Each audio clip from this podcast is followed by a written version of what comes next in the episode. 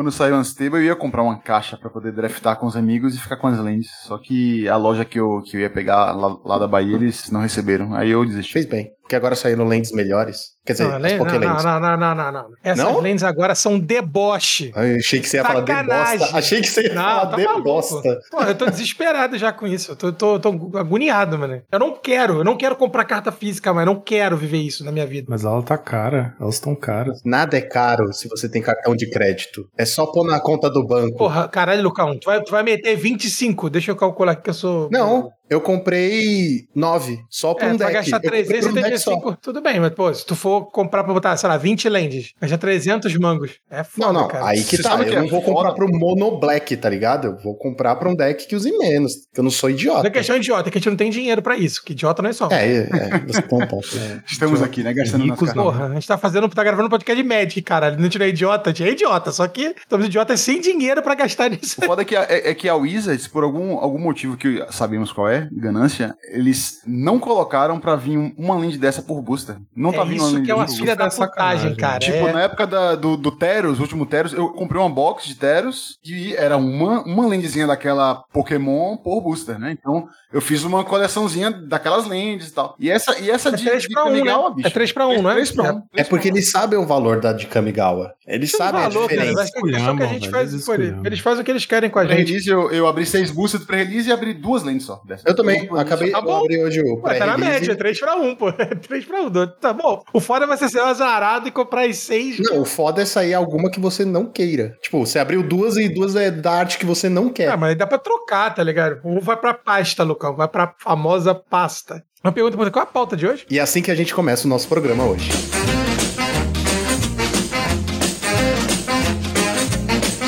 Quatro manas monarcas! Muito prazer, eu sou Lucas Susso e na minha época, pioneiro era uma classe lá do. esqueci o nome.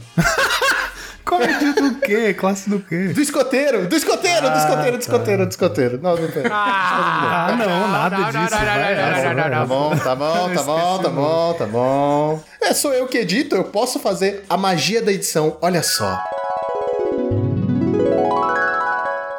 Não. Oi, eu sou o Joaquim Oliveira. Eu não sei vocês, mas eu não tô afim de levar uma torta na orelha, não. Torta na orelha, pô. A gente não vai falar de pie on ear? Essa foi a melhor. Essa foi a melhor. Nossa, meu Deus. Foi a Cara, melhor, foi pior incrível, piada foi incrível, dele. Foi incrível, que Foi? ninguém esperava. Foi. Nossa. Olá, eu sou Ricardo Longo e eu estou aqui como convidado para falar de Pioneer e é um prazer. Saudações navegantes de todos os planos. Aqui quem fala é Gabriel Gonzalez. E depois dessa entrada do Joaquim de torta na orelha, eu quero mandar um abraço pro Celso Portioli. Nossa, meu Deus. Acho que a gente vai mudar a pauta. Não vamos falar de Pioneer, não. Vamos falar de trocadalhos. Exatamente, senhoras e senhores. Hoje vamos falar sobre este formato de Magic conhecido como Pioneer ou Pioneiro, mas como ninguém traduz os termos, tá tudo bem. Vamos comentar sobre por que, que vale a pena jogar, se é legal, se não é, quanto custa, quanto não custa, tudo isso e muito mais logo depois dos nossos reports.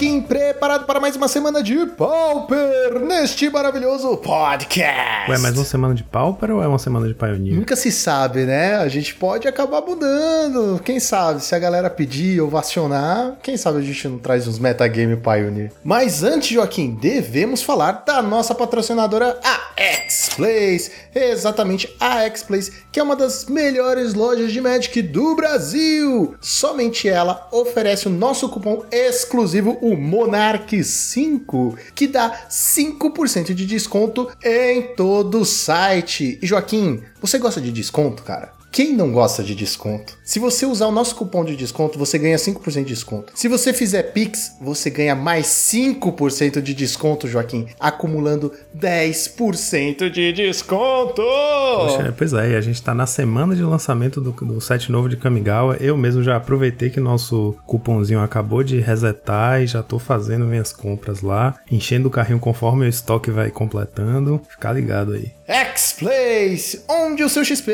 vale o dobro. E agora, Joaquim, vamos falar do Challenger do sábado de pau. É, a gente tá no primeiro fim de semana de Challenges depois da entrada do Neon Dynasty, né? O novo set de Kamigawa no nosso formato. E como a gente sabe, teve muitas cartinhas interessantes. E a grande expectativa, o grande medo, talvez, era a história do ninja, né? O Monoblue com oito ninjas, o perigo que isso podia representar. E a gente vai ver aqui que a representação foi muito, muito, muito menor nos top 8 do que a gente imaginou. É cedo, né? Tipo, como sempre, a gente né? Importante lembrar esse alerta de que é só o primeiro fim de semana, são só dois challenges, o metagame demora muitas semanas para se, é, se assentar, né? Depois da entrada de um novo set que traz tanta informação nova. E a gente teve algumas surpresas em relação a esse set. Então vamos lá. Em primeiro lugar, challenge do sábado, tivemos um Boros Bully pilotado pelo Loyal Poyo 2001, uma build extremamente tradicional do Bully, aquela história do velho, nada do velho, só tem a velha aqui, a, a clássicas criaturas clássicas, né, com Guardian of the Guild Pact, Palace Sentinels, uma cópia só de ali no main, e de resto uma lista bem tradicional do Bully, né, o que dá para dizer que é um pouquinho diferente, um pouquinho talvez mais respondendo esse meta atual, é que ele tem duas cópias de Relic no side. A gente tem falado sobre isso, né? A gente teve um Cycling Storm ganhando um challenge, a gente atualmente Affinity com o seu Blood Fountain, né, que dá muita recursividade, e o próprio Boros Bully, né, que usa muito o cemitério. Ter essas relíquias no side pode ser muito bom na Mirror Match, porque né, muita gente fala, ah, mas se o seu deck usa cemitério, você não deveria usar relíquia. Mas o lance é que, né, a gente sabe que a relíquia você estoura na hora que você quiser, você não é obrigado a estourar ela. Então, se for te prejudicar mais do que prejudicar o seu oponente, estourar naquele momento, você não estoura, né? Você guarda para usar no momento que estrategicamente seja melhor tirar o cemitério do seu oponente, vai fazer mais diferença para ele do que para você. Então, é uma das cartas que ajuda na, na, Mirror, e outra que ajuda também é Flaring Pain, que ele tá usando uma cópia no side, que a gente sabe que o Tron deu uma bela desaparecida do meta, né? E era o principal é, responsável por Fogs, então Flaring Pain era uma carta anti-Tron. Aqui a gente sabe que não é anti-Tron, ela tá aqui justamente também para combater a Mirror, né? Então, ou seja, isso demonstra que um Boros Bully ganhando o challenge e com essas ferramentas no side demonstram que a gente já tá no momento do meta em que o Boros Bully estava muito bem posicionado, né? A gente vai ver mais adiante quando a gente for discutir a história dos oito ninjas lá, né? É, esse é um dos fatores para levar em consideração. A gente tem um meta em que o Boros Bully já era uma boa escolha, porque é bom contra o X, é bom contra a Affinity, que tá, né, também muito bem no meta. Em segundo lugar, tivemos o Jeskai Ephemerate, pilotado pelo Zio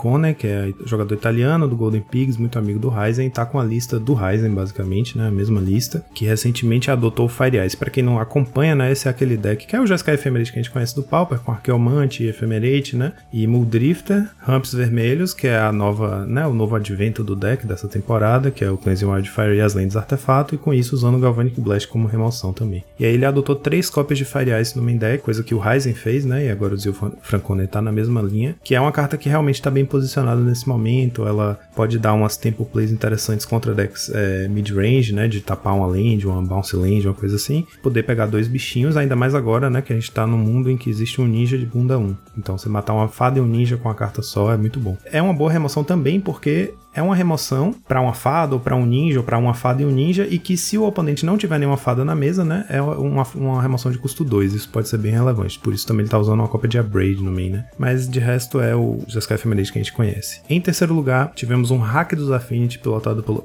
Ion Ui 7. É um E7. É um 7. É um É isso aí. A lista dele com dois Gourmet Gangler, dois Crack Clan Shaman e quatro, né, discípulo da Câmara, com Makeshift Munitions, né? Então um deck agressivo, explosivo, mas que tem esse combo finish usando o Crack Clan e o discípulo. É, o Atog que tinha foi abandonado realmente de uma vez por todas, ninguém mais tá usando. Porque ele era o Atog que tinha, né? É, é. Na semana passada, o nosso querido é, padrinho e parceiro aqui, amigão do podcast, o Bruno Salazar, mandou a pergunta falando sobre né, a equipe. Como a gente discutia as listas aqui. Quando você tava com o Juan, né? E, essa, essa ideia de, tipo, se você vai com a carta que tem para tentar fazer ser o mais perto do que tinha antes do ban, ou se você tenta usar outros, outras ferramentas que o formato oferece. Eu acho que aqui o Affinity se resolve melhor conforme ele vai se desapegando, né? Esquece o Atog. Vamos para outra linha de jogo. E cada vez mais recebendo apoio e apoio de coleções, ele não precisa nem se preocupar. Exatamente. Então é isso, essa build aqui é, conseguiu ir para totalmente Rakdos, né? Jogar fora o azul, porque tá usando duas cópias do Reckoner's Bargain, né? Que também é uma carta nova. Então, vale pontuar aí que essa é uma das cartas novas de Kamigawa que já estão entrando aí no meta e essa deve entrar bastante, a gente vai ver. Em quarto lugar, tivemos o Mono Blue Fadas, aí sim, o 8 Ninjas, né? Pilotado pelo nosso querido Beiso de Egeia. Ele foi com essa build de 8 ninjas e é o que a gente achou que ia ser a história do fim de semana, né? Vários UX com um monte de ninja e tal, que era a preocupação desse set. Mas não foi bem o caso, né? Aqui o Beiso veio com 8 ninjas, jogou fora o Delver, que eu acho que é a linha que todos os jogadores, a maioria dos jogadores está tomando, né? Então você tem 8 fadas, um drop,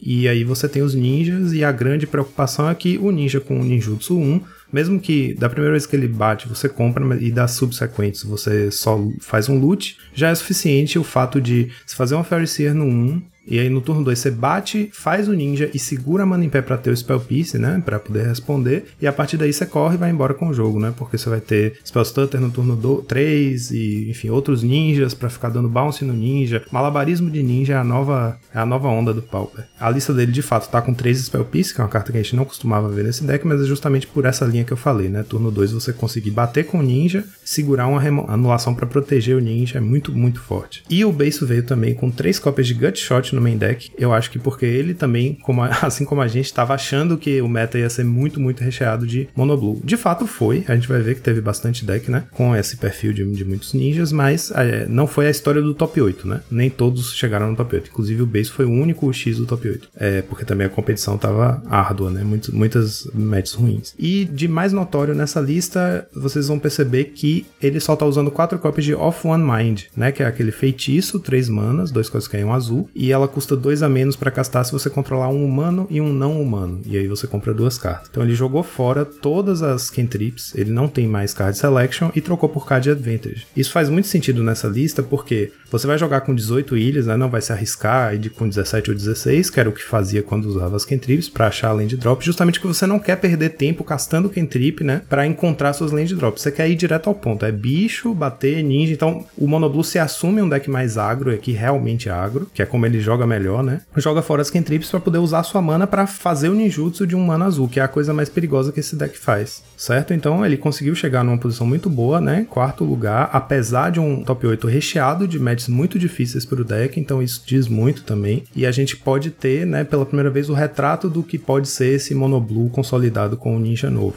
Esse gut shot que tá aí no main deck é que em geral os jogadores têm usado o mutagenic growth para proteger o ninja também, né? Em vez do gut shot e jogando com os gut shots no side. Mas o gut shot passa a fazer sentido no main a partir do momento que esse deck se torne mais popular, né? Porque tanto para você matar um ninja do oponente, quanto para matar uma spell stutter em resposta à sua fada, para resolver suas mágicas, é, pode ser realmente uma mágica muito boa no main deck num meta que venha a ser dominado por esse deck. Mas por enquanto, esse não é o caso. É, os tempos estão mudando. Mono Blue sem Delver, cara, é inaceitável. Pois é, cara, pra você ver o poder desse ninja novo, né? O que, que a gente vai ver agora? Um B fada sem fadas? Em quinto lugar, tivemos um segundo Boros Bully do top 8, pilotado pelo Oskia. De novo, uma build muito tradicional, mesma suíte de criaturas de antes, sem nenhum velho, né? Só as que a gente já estava acostumado, a build mais consolidada aqui, com duas Electricity no main deck. Então, né, o, o Bully já estava usando esses dois slots de Electricity no main. Então, é isso que eu digo. Não tava um field fácil para um Monoblue conseguir passar voando, sabe, por cima, porque o Bully é um é talvez a pior matchup, né? Além dos dois Electricity de main deck, ele tem normalmente de 4 a 6 Pyro no side. No caso dessa build aqui, tem 6 cópias, né? 4 Pyro e 2 Red Blast. Ele tem também um exército de criaturas voadoras, né? E que combinados com o Prismatic Strands conseguem é, almoçar as fadinhas, porque ele bloqueia, faz flashback do Strands sem pagar mana. Pronto, suas fadas morreram todos, os passarinhos sobreviveram. É uma matchup realmente terrível e não surpreendente, né? Que com um field onde o Bully já esteja tão bem para o Mono Blue, especificamente o Mono Blue vai ser muito difícil. E pelo que tá aparecendo, as outras cópias, as outras versões do X, né? O B e o R, não conseguem usar oito ninjas com tanta facilidade, né? Porque eles precisam resolver melhor a mana nos primeiros turnos, então eles precisam das cantrips. A Fairy Miscreant não é tão boa neles quanto é no Mono Blue. Então eu acho que talvez o nosso meta já esteja preparado de antemão para responder e não sofrer tanto com a presença desse ninja novo. Falando nisso, em sexto lugar tivemos o Mono Black Control pilotado pelo John 1111, que são exatamente a mesma lista do Medvedev que ganhou o PTQ, né? O PTQ que foi vencido por um Mono Black. A mesmíssima lista com quatro é, Suffocating Films, então olha aí, mais uma vez a prova de que não tá fácil pro Fadas, e não, já não tava fácil, né? Porque depois dos banimentos que a gente viu que atacaram o Affinity e o Tron, a expectativa é que o Fadas fosse o deck mais presente no meta. Então todos os decks se armaram completamente contra o Fadas, e o Fadas acabou nunca conseguindo chegar nessa posição de dominação do meta. E agora que a gente tem um set novo entrando, a gente vai ver essa história se desenvolver ainda mais. Então a gente já tinha um Mono Black que tava por staple usando quatro cópias de Fumes no main deck, fica muito difícil pro Fadas, né? Além disso, é, é também uma característica dessa nova build do Mono Black usar duas cópias de Snuff Out no main, que também é muito bom contra é, um deck que vai tentar proteger, se proteger e dominar a, a board usando o Spell Stutter, né? Porque é uma resposta gratuita a um Spell Stutter que o Mono Black sempre vai ter online, né? Vai estar tá sempre apto a castar. Basicamente todas as lanes dele são pântanos, só tem um Bojuka Bog. Enfim, acho que é um, também um dos fatores aí que fez com que o Mono Blue não dominasse completamente. E em sétimo lugar tivemos um Grixis Affinity pilotado pelo Luan GNE. A característica já, já clássica aqui do, do Affinity do Luan é usar três serpentes no main deck, e de resto é o que a gente está é, mais habituado mesmo, com Thoughtcast sendo a, a, outra carta azul que o deck usa, quatro Dispute e usando o Discípulo e o Crack Clan para fazer né, a finalização lá, é, a inevitabilidade lá do combo. E em oitavo lugar, fechando nosso meta, tivemos o segundo Mono Black, pilotado pelo próprio Medvedev, que foi o, o campeão do PTQ, né? A lista quase idêntica dele do PTQ teve uma mudancinha no side. No side do PTQ ele usava 4 de stress e 1 durez, aqui ele inverteu e tá com 4 durez e 1 de stress. De resto é tudo igual, e a gente acabou de falar dessa lista. Então, nosso top 8 acabou tendo dois Mono Blacks, dois Boros Bully, dois Affinities, um Ephemerate e um Mono Blue. E se você olhar todas essas matches que eu falei, né? Tipo o Ephemerate, o Boros Bully, o Affinity e o Mono Black são complicadas pro Fado. Eu diria que o Boros Bully é talvez perto de 70-30 para ele, né? O Mono Black deve ser um 60-40, o Affinity um 55-45, o Jeskai Ephemerate deve ser o mais perto de 50-50. Então a gente tem um meta que já tava, né, proibitivo pro Mono Blue. E essa foi a história do nosso primeiro challenge com o Ninja Novo. Que não teve Ninja Novo, basicamente. Só teve um deck. E os top decks foram: primeiro lugar, Affinity, 8 decks, 15% do meta. Segundo lugar, Mono Blue Fadas e Dimir Fadas, 6 decks, 11% do meta cada. E terceiro lugar, Boros Bully, 5 decks, 9% do meta. E agora vamos para o Challenger do domingo.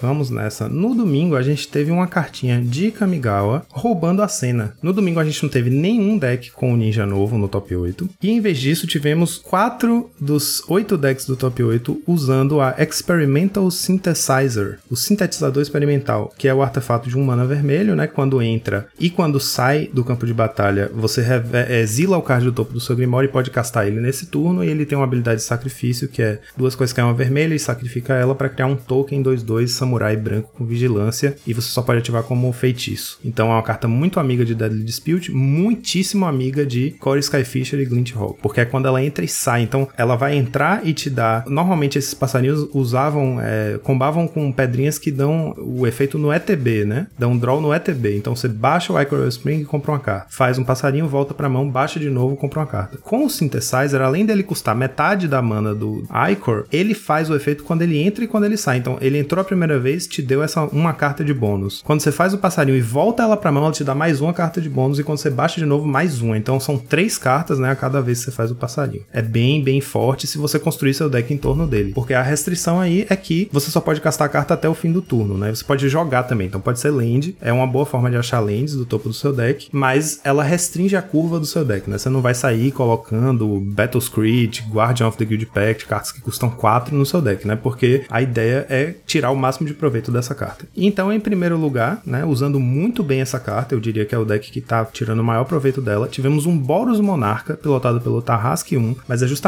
uma build super de CMC super baixo, curva baixíssima, só 20 lands e com 12 artefatos que entram e dão vantagem, né? Tem o Golden Egg que compra, o Icor Spring que compra quando entra e quando morre, e o Experimental Synthesizer que a gente tava falando, que é uma carta, é tipo assim, nasceu para fazer parte desse deck. Só que é isso, o deck tem que se modificar, então o deck fica muito mais agressivo, muito mais pé no chão, não tá usando Monarca, não tá usando nada que custa 4 no main. Então ele tem 4 Glint Hulk, 4 Traben Inspector, 4 Core Skyfisher, 4 Galvanic, 4 Bolt, aquela clássica né, do Boros para fechar o jogo dando dano na cara. E ele voltou a usar o Kudota Rebirth, que é uma carta muito tempo atrás que fazia parte desse deck, né? Nunca em 4 cópias, agora tá em 4 cópias, que é como custo adicional, você sacrifica um artefato, ela custa uma mana vermelha, é um sorcery, e você coloca 3 goblins vermelhos 1/1, 3 fichas, né? Então, você tem 4 cópias disso e você tem 4 Icoral Spring e 4 Synthesizer. Os dois são ótimos artefatos de serem sacrificados. Então o deck toma uma verve muito mais agro, né? Muito mais é, stomp, explosiva. E justamente com esse tanto de criatura barata que entra rápido no Battlefield e os Kudalter Rebuff, os Goblinzinhos e o Synthesizer, ele tem duas cópias de Rally the Peasants para finalizar o jogo, batendo, né? É, pumpando a galera e batendo é, ao redor das criaturas. E duas cópias de Makeshift Munitions também, que é uma excelente ferramenta nesse momento, né? Muito bom contra fadas e muito bom, muito sinérgico com o deck. Pode sair sacrificando suas lentes, seus bichos para poder finalizar o oponente com dano. Cara, olha que interessante. Tem um vídeo do Max que ele disponibilizou recentemente dele jogando uma liga e ele enfrentou esse deck. É estupidamente forte esta porra. Sério. O oponente dele fazia Synthetizer, aí revelava, sei lá, um Core, aí ele fazia o Core, aí voltava o Synthetizer, aí mostrava um Glint, aí fazia o Glint, tá ligado? Tipo, era um loop. É absurdo, é uma bola de neve. Era impressionante. O cara fez, tipo, 3, 4 jogadas. É imoral, é imoral. Isso permite o deck voltar pro jogo, né? Porque se você controla, tira as criaturas e tal, ele do nada compra do topo uma synthesizer que mostra um glint, que volta a synthesizer, que baixa de novo e mostra um, um call. É como você falou. E aí de repente uma bola de neve do nada do topo do deck com a mão vazia, o oponente povoa a mesa inteira de novo, né? É muito, muito forte, muito resiliente. Eu acho que essa primeira build é uma build bem bacana, porque tá bem redondinha, né? Tipo, você vê que é bem construída, os custos todos baixos, até no side, ó que interessante. O Boros, né, que tem acesso a Dust to Dust, ele só tá usando duas cópias no side, justamente porque é uma carta de custo mais alto, né? Três manas. Então, ela não joga muito bem com essa estratégia de você pagar um mana para revelar o topo, para jogar o topo. Ele tá usando dois Dust, dois Revol e nem tá usando Gorila. É uma lista realmente focada em atacar e eu achei isso muito bacana, cara. Que uma, uma lista tão agro, né? Uma, uma variação tão agro desse deck conseguiu chegar no topo e é um deck que, assim, tudo bem que tá diferente, tá com outra cara, né? Mas é o Boros Monarca, né? De volta. tipo, em essência é o mesmo de deck. volta a sua grandeza, grande De Boros volta ao Monarca. meta e ganhando o challenge, cara. Pois é, essa cartinha realmente eu acho que aqui é o lá perfeito pra ela, porque ela é muito, muito amiga desses passarinhos e funciona muito bem também com o Kudotha Rebirth e Makeshift Cara, Munitions, tomara que o né? Boros Monarca volte com tudo. Primeiro porque é monarca, né? E a gente meio que tem que apoiar tudo que tem esse nome. E segundo porque, bom, qualquer coisa que seja mais agro eu odeio. Em segundo lugar, tivemos o Hack dos Affinity pilotado pelo nosso próprio querido Luffy do Chapéu de Palha, membro do Monarchs, e inclusive jogando com dois synthesizers no main. Também é uma carta que joga muito bem no Affinity, porque a gente sabe que o Affinity tem, nessa build especificamente, 4 Frogmite, 4 Mirror Enforcer, 1 Gourmag Angler, threats muito baratas, né? Ou que custam zero, então o synthesizer mostrando o Frogmite do topo é uma mágica mais de graça que você faz, o Angler custa 1 na maioria das vezes, Enforcer também de graça. O Luffy foi com três cópias do Reckoner's Bargain, né? A instante nova, que enfim, eu esqueci de falar, mas ela é um Deadly Dispute, é mesmo custo, mesmo efeito, só que em vez de criar um tesouro, você ganha vida igual a mana convertida da, da carta sacrificada. Então, é, dá uma, uma edge muito boa pra esse deck contra o Burn, que é uma matchup que é, é muito difícil, né? Sacrificar um Mirror Force para ganhar 7, você dá bastante trabalho pro Burn conseguir voltar e te alcançar, né? Então, eu acho muito simbólico ver o Luffy abandonando o azul, porque mesmo quando o hack dos Affinity esteve nos seus momentos de maior pico, de maior ascensão, o Luffy nunca abriu mão do azul. E nesse momento o Luffy foi com o Rakdos. Então isso eu acho que diz muito sobre o poder dessa nova, dessa nova linha pro Affinity, né? Também tem outro nome pra isso. Traitor! Traitor! Que nem no Star Wars, né? sim, sim. O cara girando aquela coisa do choque. Em terceiro lugar, tivemos um Grixis Affinity pilotado pelo Mental Misstep. Aí a build desse jogador específico, Mental Misstep, é aquela que usa Glaze Fiend, 3 Glaze Fiend, 3 Serpente, 3 Frogmite. Ele tá com essa build desde os banimentos. É dois Terrarion, bem, bem clássico, né? Um Grixis clássico, mas com essa suite de criaturas específica. Em quarto lugar, tivemos também um Boros Monarca com Synthesizer, pilotado pelo Buster 47, que é um meio aqui um, um, mestre desse estilo de deck, né? A lista dele, além de usar as criaturas que a gente cobriu, né? Os 4-4-4 entre Glint Hawk, Skyfisher e Traven Spectre, ele tá usando três Voldaren Epicure, que também é muito bom com essa estratégia, né? Porque, primeiro, entra e cria um artefato, ajuda a acelerar o seu Metalcraft pro Galvanic, é, dá dano, então tem um ETB decente para você poder puxar ele de volta pra mão. Ele basicamente tá usando o Epicure no lugar do Golden Egg na, na build que a gente viu do Tarrasque 1 que ganhou, né? Então ele chegou aqui em quarto lugar com essa build que é muito parecida, mas tem é, algumas pequenas diferenças que levam esse, esse deck dele para uma linha um pouquinho mais mid-range. Ele tá, não tá usando o Kuldotha Rebirth, mas tá usando duas cópias de Battle Screech, justamente porque nessa build dele ele tem o Epicure para descartar carta, né? Então ele consegue manter seus custos baixos, enquanto com duas cópias do Battle Screech ele consegue também sobrecarregar a mesa com bichinhos voadores. Basicamente a mesma coisa, a diferença aqui é que ele tá usando uma cópia mais de Makeshift Munitions e duas Journey to Nowhere, e eu acho que esses dois decks, né, estilo Boros Monarca, apesar de não terem o Monarca, aparecendo no top 8 e fazendo excelente uso do Synthesizer, mostram um caminho para esse deck voltar a existir, né? E eu acho muito bacana, porque é uma versão do deck que, como gente estava falando, é mais ágil, custos mais baixos e talvez supere uma das coisas que o, o Boros Monarca tinha como um dos maiores problemas, que ele tinha muita land que entrava virada, né? O, o início do jogo do Boros Monarca era muito lento, né? Ele precisava fazer uma pedrinha de custo 2 no turno 2 ou 3 para começar a fazer os passarinhos puxando as pedrinhas de volta. E aqui a estratégia muda, né? Ele tem custos mais baixos e consegue encher a mesa de bichos mais rápido. Talvez isso funcione melhor para esse deck. Importante ressaltar que esse estilo de deck, por conter 4 Core Skyfisher e 4 Glint Hawk, né, com mais essência do deck, ele tem excelentes bloqueadores para fadas. Um Core Skyfisher na mesa é um paredão que nenhuma fada passa, nem o ninja, né? Nem nenhum dos dois ninjas. E o Glint Hawk troca com os ninjas e almoça as fadas. Então, esse é um deck que também pode ser responsável por manter o 8 ninjas sob controle nesse meta. Em quinto e sexto lugar tivemos Boros Bullies, o, ambos com a mesma suíte de criaturas, 16 criaturas clássicas, sem o velho. É o do, do quinto lugar pilotado pelo Fracon, com dois Electric no main e dois parapeitos no side. E no sexto lugar pilotado pelo Leninini, Lene com três N's. Também as mesmas criaturas, um Electric no main, um Abrade no main, um Oblivion Ring no main. E aí no side ele tá com Relíquia e Flaring Pain, como a gente tinha falado, né? Bom contra Mirror. E, enfim, a gente tá vendo aí que o velho, não sei o que aconteceu, não sei se teve um divórcio, o velho se mudou de volta para casa dele, deu uma sumida. Em, breve descobrirei. Foi pro asilo. Foi pro asilo, né? Cara, será? Será que ele aconteceu alguma coisa com ele? Será que ele teve Não, um que isso, não fala isso não. Mas ele, ele não tem problema com isso, né? Porque qualquer coisa ele volta como um encosto.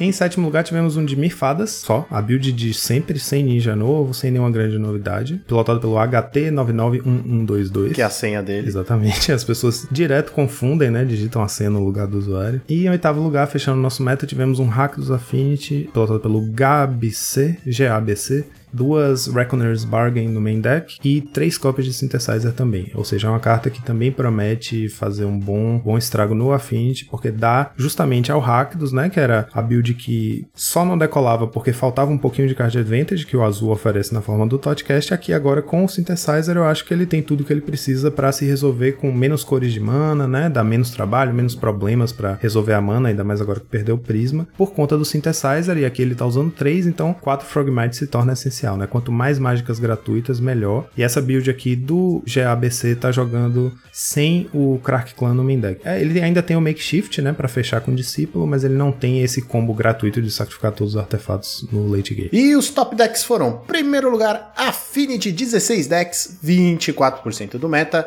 Segundo lugar, Dimir Fadas e Mono Black, com 7 decks, 10% do meta cada. E terceiro lugar, Boros Bully e Mono Blue Fadas, 6 decks, 9% do meta cada. E agora vamos para a nossa listinha da semana. Vamos lá, Lucão. Nossa lista da semana foi pelo Adepto Terra, né? Jogador italiano Alessandro Moretti. Foi um Boros Synthesizer agro. Eu resolvi trazer justamente porque a gente viu aqui, né? Duas versões diferentes no top 8 do domingo de Boros usando o Synthesizer, um mais agro, um mais mid-range. Aqui a gente tem uma lista que foi pilotada pelo é, Adepto Terra, fez um 5-0 na liga. E ele falou que fez o 5-0 gravando o vídeo, então é capaz desse vídeo já está no ar no canal dele, na, no momento que vocês estiverem ouvindo. Então é legal que dá para ir lá, né? Ver como é o deck em ação. E aqui ele construiu mais sinergias ainda em torno do Synthesizer. Ele fez praticamente um Boros Burn, e aliás, tem surgido outras listas parecidas com essa, com ainda mais cartas de dano direto. Então estamos quase lá, Lucão. A gente quase tem um Boros Burn no palco. Já dizia Ronaldinho, eles estão deixando a gente sonhar. Estão deixando sonhar, exatamente, velho. Tá muito perto. Ele fez aqui uma versão muito mais agro do deck, né? Com, de novo, 20 lands, né? Curva muito mais baixa. Ele, além das criaturas que a gente já sabe, né? Que custam pouco, que são Glint Hawk, Traben Spectre e Core Skyfisher, ele tá usando Ardent Recruit, né? Aquele bichinho de um mana branco, que é, fica 3-3 no Metalcraft. E tá usando Seeker of the Way. E aí é que é a beleza dessa sinergia, porque ele vai ter o Glint Hawk e o Core Skyfisher para fazer aquele absurdo que a gente tava falando de bola de neve, né? De ficar puxando o synthesizer pra bola de mão. fogo, que tá no vermelho. Bola de.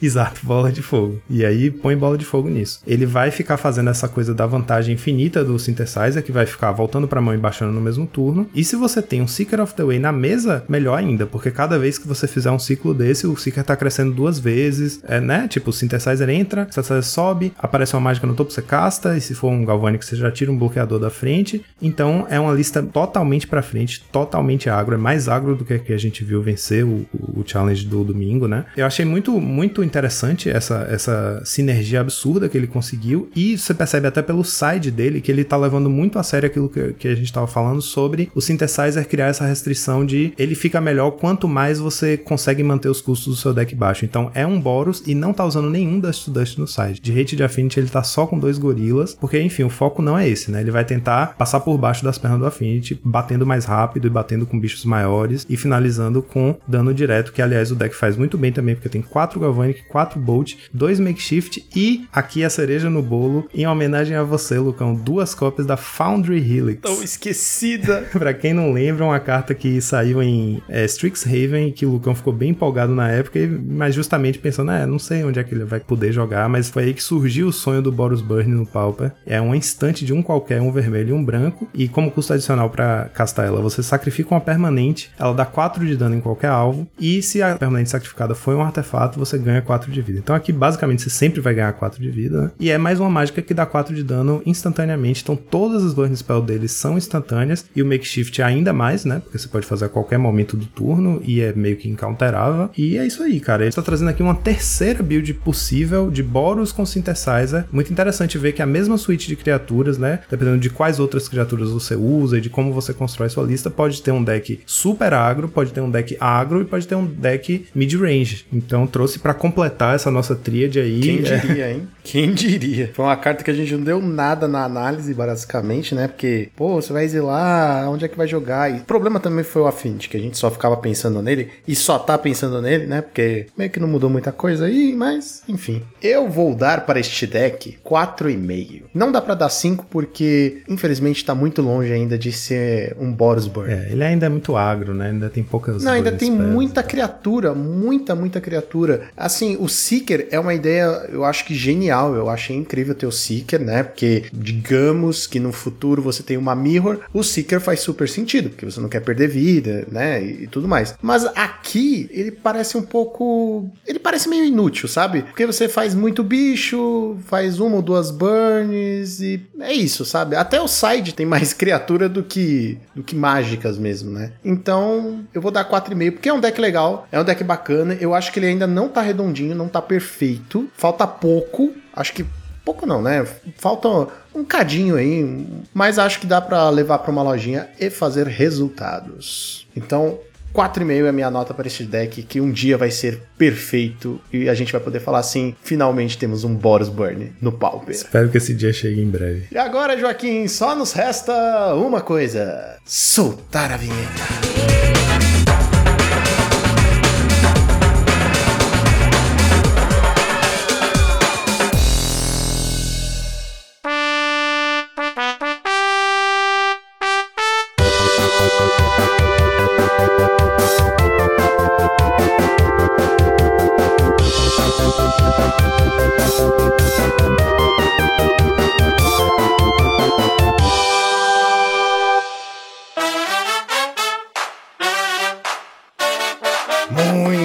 Senhoras e senhores, vamos falar de Pioneer, mas antes, antes Gonzalez e Joaquim, nós temos uma tradição a manter que faz um tempo que a gente não faz. Faz um tempo que a gente não chama ninguém novo pra vir aqui também, né? É, tem isso. Também. Nós vamos pedir para o nosso querido Ricardo Longo, que é o compositor das nossas vinhetinhas aqui. Olha só. Rick, fala um pouquinho de você. É, quando você começou a jogar Magic, qual o seu formato favorito? Fala um pouquinho. Rick fala, mas não se alonga muito. Ai, meu Deus! Um ponto pra mim. Obrigado, gente. Vamos lá. Eu vou começar aqui, então, entregando a minha idade, né? Porque eu comecei a jogar Magic em 1998. Tenho um irmão. Eu tenho um irmão de idade.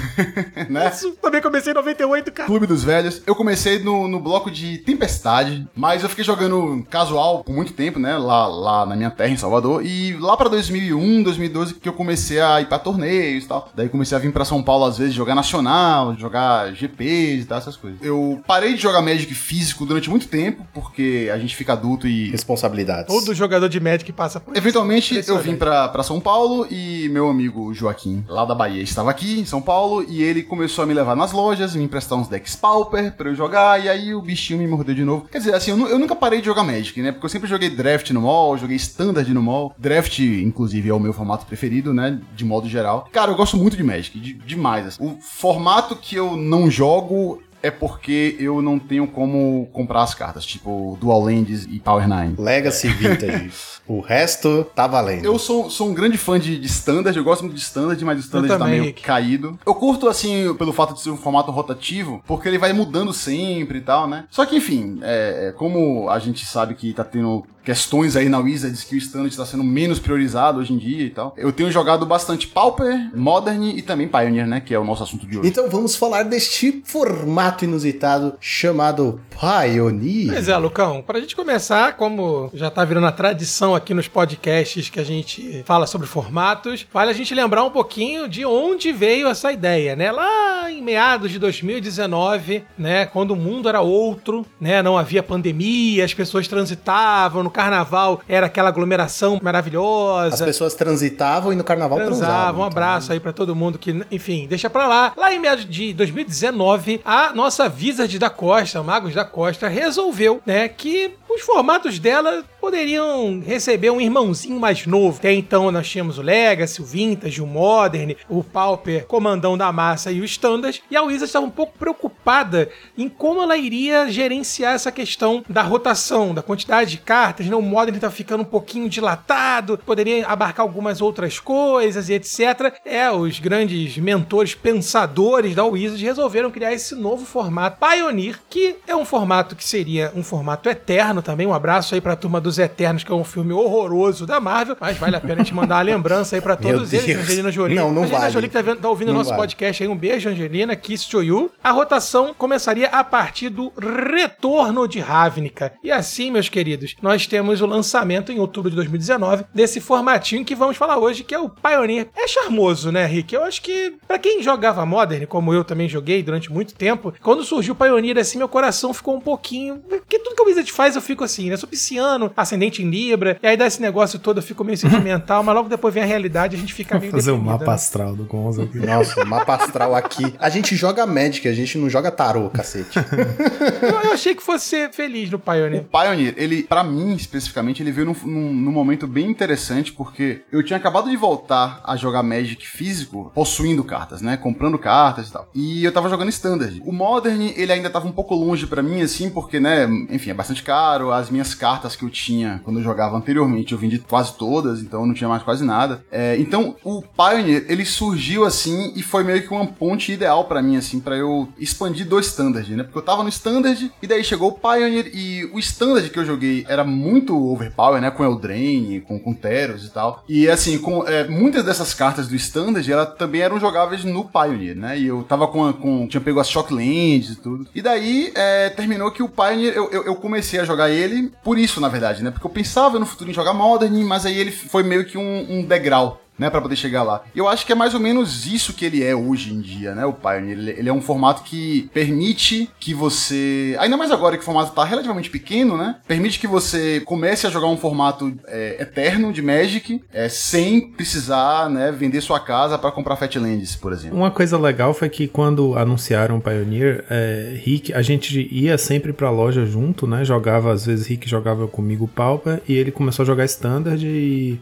ele me emprestava deck Standard no dia do torneio Standard, eu emprestava deck Pauper no dia do torneio Pauper. E Rick tava, né, tipo, jogando bastante Standard, abrindo bastante booster, né, nos, nos torneios e tal. Quando você tá nessa, né, hoje em dia eu acho que é uma realidade um pouco diferente, porque o Standard realmente tá muito caído no, no IRL, né. Mas nessa época, assim, eu sentia que essa coisa de você tá abrindo booster, mesmo que seja promocional e tá expandindo seus decks no Standard, o Pioneer surgiu e virou meio que um, como é que eu digo, uma espécie de respaldo, assim, para você ter para onde colocar suas cartas Standard quando rotacionar, porque tem muita coisa muito poderosa do Standard, que depois que, né, rotaciona o formato, você fica com aquela pool de cartas que você não vai ver jogo em outro lugar, porque não é forte o suficiente pro Modern e não joga mais no Standard. Então acho que o Pioneer, eu, eu achei no início, quando eles anunciaram, uma ideia muito legal por isso, porque é um lugar para onde essas cartas irem, né? Ele tá ali entre o, o Standard e o Modern, então tem muita carta que o Power Level cai certinho no Pioneer quando roda do Standard, e você não perde aquela pool de cartas, né? Porque para mim sempre foi a parte mais distante da ideia de jogar Standard, que eu jogava com os decks que Rick me emprestava e eu achava o formato ótimo. Inclusive, quando eu comecei a jogar Magic, eu jogava o Standard. Só que parecia muito distante a realidade, porque eu pensava justamente isso. Pô, você vai ter um monte de carta ali que dali a um ano e meio elas já não servem para nada, né? E o que, que você vai fazer com essa pool de cartas? Você tem que ficar correndo atrás de vender suas cartas e tal. E o Pioneer surgiu e acabou é, englobando muitas dessas cartas, né? Recebendo essas cartas. Isso eu acho muito legal do formato, porque meio que deu para muita gente algo que fazer com essas cartas que ficaram acumuladas aí de, de várias temporadas do Standard. Né? É engraçado, para mim, é, eu não tenho essas visões de tipo, nossa, é, que bom que fizeram o Pioneer, que legal. Não acho que foi ruim, mas como a gente conhece a Wizards,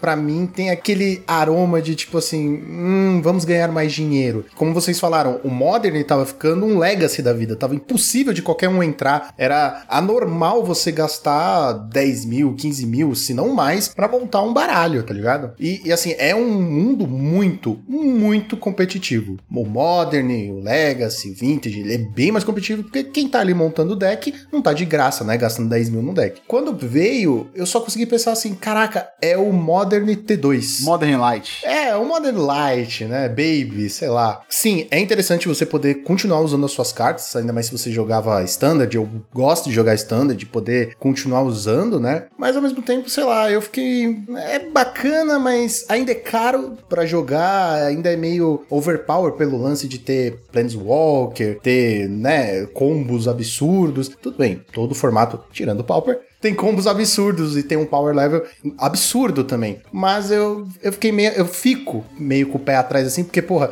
você tem que gastar 300 pau no Teferi. E não é um, né? Você tem que gastar no set todo. Então, o valor para mim ainda não me, não me convenceu 100% de jogar, saca? Eu lembro, Lucão, que em 2019 eu tava começando né, o projeto de narração com a Cards Helm. Eu tenho uma lembrança até muito carinhosa do, do Pioneer, porque foi um dos primeiros formatos que eu narrei, né? Ainda em RL, daquele jeitão com a câmera de cima, quando chovia não tinha torneio, o negócio que era bem primitivo ainda. Mas eu lembro, então assim, tava no Modern nessa época, com o meu Humans bombando, né? O Humans era um baita deck no Modern. Quando a gente recebeu a notícia do Pioneer, a turma do Modern que eu jogava recebeu muito bem. É, é meio que eles falaram assim, cara, a gente já tem aqui algumas coisinhas, a gente vai conseguir brincar, porque a gente tem aqui, quer dizer, eu só tinha o deck de Humans, né? Tô pagando ele até hoje, enfim, na prestação. É que o jogador de Modern vende um deck dele e compra 4, 5 Pioneer, tá ligado? Mas assim, eu lembro que a galera teve uma, uma recepção positiva, cara. Não, vamos embora, vamos apoiar. E aí o lojista também na época falou: pô, vou fazer uns torneios aqui de Pioneer e tal, vai ser sancionado, vamos embora. Então a recepção em geral pra galera que tava ali do Modern, em especial, que eu tava mais próximo, né? Já pensando no GP, aquela coisa toda, foi positiva. Enfim, eu, eu joguei muito pouco Pioneer, né? É, IRL. Eu joguei mais no, no mall. Mas em geral, assim, esse começo o pessoal recebeu bem. É engraçado, porque esse começo é um começo duplo, né? Porque ele foi recebido muito bem, mas ele não teve força suficiente justamente por causa da pandemia. É, então, cara. vamos chegar lá, vamos chegar. Mas é que o momento agora ainda é de alegria, porque o novo formato chegou, né? Daqui a pouco é de ver depressão. É, assim, na época que o Pioneer surgiu, que eu comecei a me interessar em pegar as cartas pra ele, tava incrível o formato, assim, no, no- no sentido assim, tava um bom formato, depois ele ficou um pouco estagnado, aí tiveram banimentos, né, e tal. O que tava acontecendo? Eu tava com uma rotina aqui em São Paulo de ir jogar formatos, né, em lojas diversas durante a semana, e os torneios de Pioneer que eu tava indo, estavam dando muita gente, muita, muita, muita gente, tipo assim, 32 pessoas numa, numa quarta-feira à noite, sabe? As pessoas estavam muito, muito animadas com o formato. Eu acho que um pouco por isso, eu acho que o pessoal do Standard se anima, porque tá vendo aquelas cartas que você tinha ali que já rotacionaram, você tá podendo usar elas de novo. O pessoal do Modern tá meio que, né, vendo um formato em que talvez você use algumas cartas que você já tem, mas que é um formato também que, como o Modern, você meio que pode investir nele e as cartas não vão rotacionar, né? Pelo menos não com uma rotação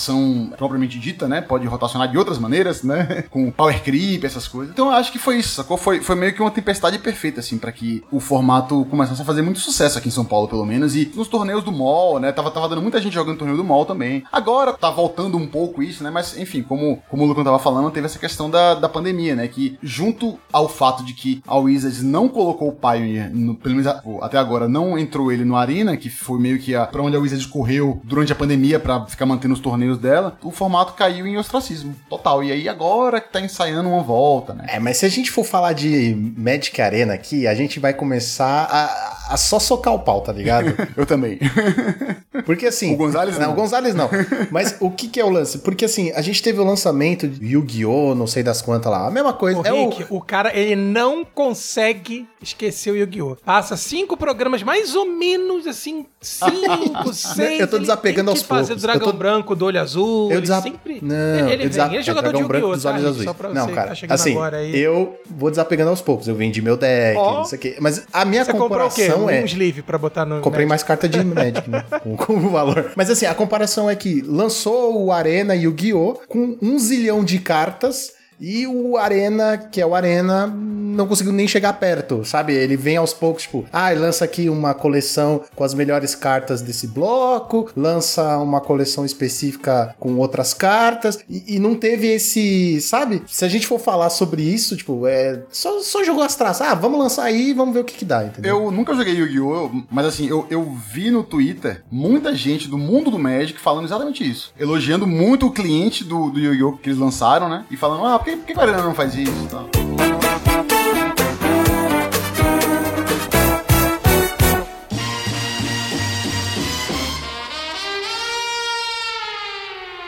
Rick tava falando sobre o, o sucesso inicial que o Pioneer teve. Eu me lembro que a loja que a gente frequentava tinha um torneio de Modern, que era no mesmo dia que a gente jogava Pauper. Aí anunciaram o Pioneer, aí o Modern tava dando pouquíssima gente. Eles tinham dificuldade de fechar oito jogadores, porque já tava infinitamente caro, ridículo de caro e tal. Aí, é, depois que entrou o Pioneer e o formato pegou, o pessoal começou a montar deck, eu acho que são uns- talvez um mês depois, a loja trocou a data do torneio Modern e o Pioneer ficou na quarta-feira junto com o Pauper. E eu me lembro que teve umas semanas que a gente tinha dificuldade de achar lugar pra sentar por conta da quantidade de gente que dava no Pioneer, cara. Era alucinante, era tipo, somando o Pauper, que dava muita gente também, com o Pioneer, dava tipo fácil 50 pessoas na loja. Não, não, dava mais, cara. Dava mais, é, surreal. Assim, lembrando que era uma época sem aplicativo da Wizards, que fala qual mesa pra sentar, quem que você vai enfrentar. Você tinha que ir lá na, na TV, olhar os pareamentos, Exato. procurar E seu gritar. oponente. é. Era uma insanidade. Isso, é isso que eu ia falar. Mas rolou isso, né? Tipo, o Rick falou sobre o formato cair numa espécie de ostracismo. Teve isso um pouco por conta da pandemia. E teve uma questão também que foi assim: o formato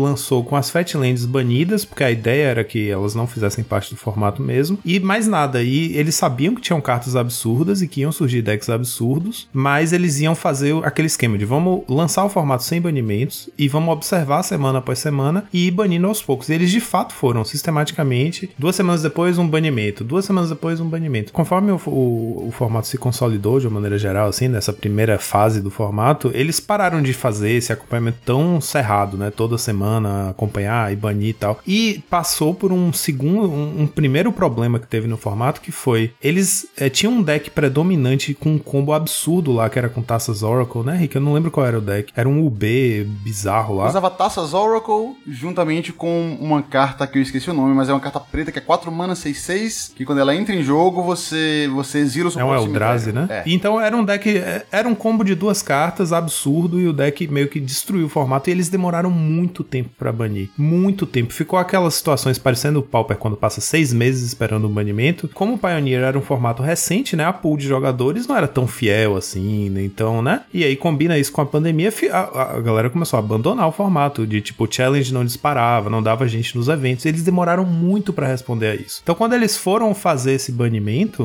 tipo assim, demorou um tempo até o pessoal voltar pro formato, né? Então, ele passou por essa surra aí de, de fatores que afastou muito a base de jogadores e agora tá tendo uma retomada. Mas você vê que dentre esses formatos que a gente conversa aqui, discute, ele é um dos que menos aparece, né? Ele é um dos que tem menos visibilidade, eu diria. Tipo, tem challenge Pioneer todo fim de semana, mas a gente não ouve falar muito de challenge, de jogador, de reportes de Pioneer, né? A gente ouve do Modern, dos Eternos até, do Legacy e tal, mas o Pioneer não aparece tanto. Querendo ou não, Joaquim, é como você falou, é um, um formato novo. Você não pode nem contar os anos de pandemia, então é assim, ele não tem quase um ano se você bobear. Um ano e meio, talvez. Porque lançou, pandemia, se fudeu dois anos, e agora tá voltando. Parece aqueles formatos que você só pode jogar se for IRL. Que ele não dá certo se for em outro lugar. Ou precisa começar assim, né? Então, tipo, você ter um formato tão novo, é normal que não tenha challenger, não tenha visibilidade. Olha só, quero só aproveitar o momento aqui para falar que o combo que vocês estão falando era o deck do Inverter, que eles diziam. Inverter of Truth. E aí ele, ele utilizava o Taças Oracle, né? Que é uma criatura merfoca, custo dois, dois azuis, azulzinhos, e ele combava com o Inverter of Truth, né? Que é uma criatura Eldrazi, cara. Esse deck era quebradíssimo, filho. Essas duas cartas juntas, a Taças Oracle, né? Quando no campo de batalha, você olha X cartas do topo do, do Grimório, e onde X é, o, X é sua devoção. Isso, devoção do azul. E aí ele combava junto com o Inverter, né? Quando ele entra no campo de batalha. Que o Taças Oracle diz que quando esse X é menor do que o número de cartas do seu Grimório, você ganha o jogo. Né? Aí você metia o Inverter of True, né? Que exila todas as cartas do seu Grimório de cabeça para baixo, né? Virada para baixo, embaralha o cemitério. Então, assim, era um combo quebradíssimo. Ainda tinha escarabigode Você só tem deck. que tá, você tem que ter seu, seu cemitério vazio, baixa o Inverter, aí você fica sem Grimório e a Taças Oracle ganha o jogo. Eu quero aproveitar também para mandar um abraço pro meu amigo Pedro, também é nosso ouvinte aqui, que até ia combinar aqui dele participar, vai vir num, num próximo episódio, que ele montou esse deck, ele chegou a jogar com esse deck. Se ele pagar, o Ricardo pagou pra estar tá aqui. e aí ele, eu lembro que ele falou comigo desse inverter, que ele tava animadíssimo, cara, o deck é muito maneiro e tal, e aí logo depois teve a, as sequências aí de ban, inclusive o ban do inverter, né, que tentou controlar, cara, porque essa carta era muito, muito quebrada. Esse como era muito nojento, cara. Você sabe o que tava rolando? O último torneio que eu joguei IRL aqui em São Paulo, antes da pandemia, foi um qualificatório Latam que tava rolando, né? É, antes da pandemia vir e acabar com isso, no formato Pioneer. Nessa altura, o formato já estava um pouco estagnado, porque eram basicamente só três decks que existiam. Que era o deck do Inverter, o outro deck era o deck do, do combo com, com aquela carta vermelha, tipo em Will, sabe? Que saiu em Teros. É, a Lotus é, a, é a Breach. Não sei que é lá, Breach. Underworld Breach. Que é dois manas. Mas o deck era o Lotus Breach. É o Lotus né? Breach, exatamente. E o outro deck era o deck que eu estava jogando, que era o, o Mono White Devotion, que usava o combo de Eliod com a balista. Que era um combo também, não era tudo é, combo. Tudo combo. É, então ficou cara, tudo combo e tal. E daí o, o, que eles fizeram? Eles baniram de vez o Inverter, baniram Underworld Breach e baniram a balista. Foi a maneira que eles fizeram para poder o formato voltar a ter uma certa. Ficar um pouco mais aberto, né? A, a deixar os outros decks é, competirem um pouco mais. Só que foi justamente na hora da pandemia, então terminou que, como não tava tendo torneios e IRL, o pessoal parou de jogar e tal, e aí juntou tudo, né? E, e o formato ficou aí tempos e tempos, muitos meses, mais de um ano, meio que quase morrendo, assim, né? Eu acho que o Pioneer, ele tá com uma vantagem que outros formatos não têm. Ele parece ser um formato, por mais que as cartas sejam caras e eu tenha dito todas aquelas coisas, ele parece ser um formato amigável, barra jogável, barra divertido divertido, coisa que a gente tem perdido em outros formatos, né? O Modern é muito caro e é muito agressivo competitivamente, Legacy e outros formatos a mesma coisa. O Pauper, ele tem passado por tempos estranhos, né? Que você tem demora em banimentos, mesmo agora com a criação da PFP, eles baniram cartas, aí o pessoal se revolta e reclama e não sei o que. Ninguém nunca tá feliz. Todo mundo vai jogar Pioneer porque jogador de Pioneer. Jogador de Magic não é uma pessoa feliz, cara. Essa aí é a verdade. Não, jogador de Pioneer que é. Olha o Ricardo. Ricardo é um cara feliz. Olha o sorriso, que não vai aparecer no podcast, mas, né, vamos fingir que ele tá sorrindo. Mas o que eu quero dizer assim, você vê que o, né, todos esses problemas parecem não existir no Pioneer. Eu não sei se é porque ele é um formato que não tá em voga, tá voltando agora, tá começando a ser os primeiros passos, ou se porque realmente é o formato, entre aspas, perfeito. Eu acho que tem muito a ver com isso que você falou. Eu acho que o fato do Pioneer ser um formato que, um, ele é relativamente novo e dois, ele não tá exatamente sendo destrinchado por pro players, né? Você não tem aí aqueles grandes, grandes grupos de jogadores profissionais tentando quebrar o formato. Isso faz com que você tenha muitas opções sem necessariamente você ter uma inteligência é, coletiva de o que, o que exatamente é o melhor deck. Você tem várias opções. Eu tenho, por exemplo, uma opinião sobre qual é o melhor deck do formato agora, que é até o, o, o deck que eu vinha jogando né, nas últimas semanas nos, nos torneios aqui em São Paulo. Mas assim, não necessariamente é o que a outra pessoa pessoa que joga também sempre vai achar. Você, se você perguntar para três jogadores de Pioneer qual o deck que eles consideram melhor, é muito possível que você receba três respostas diferentes. Então, assim, isso faz com que o, o, seja um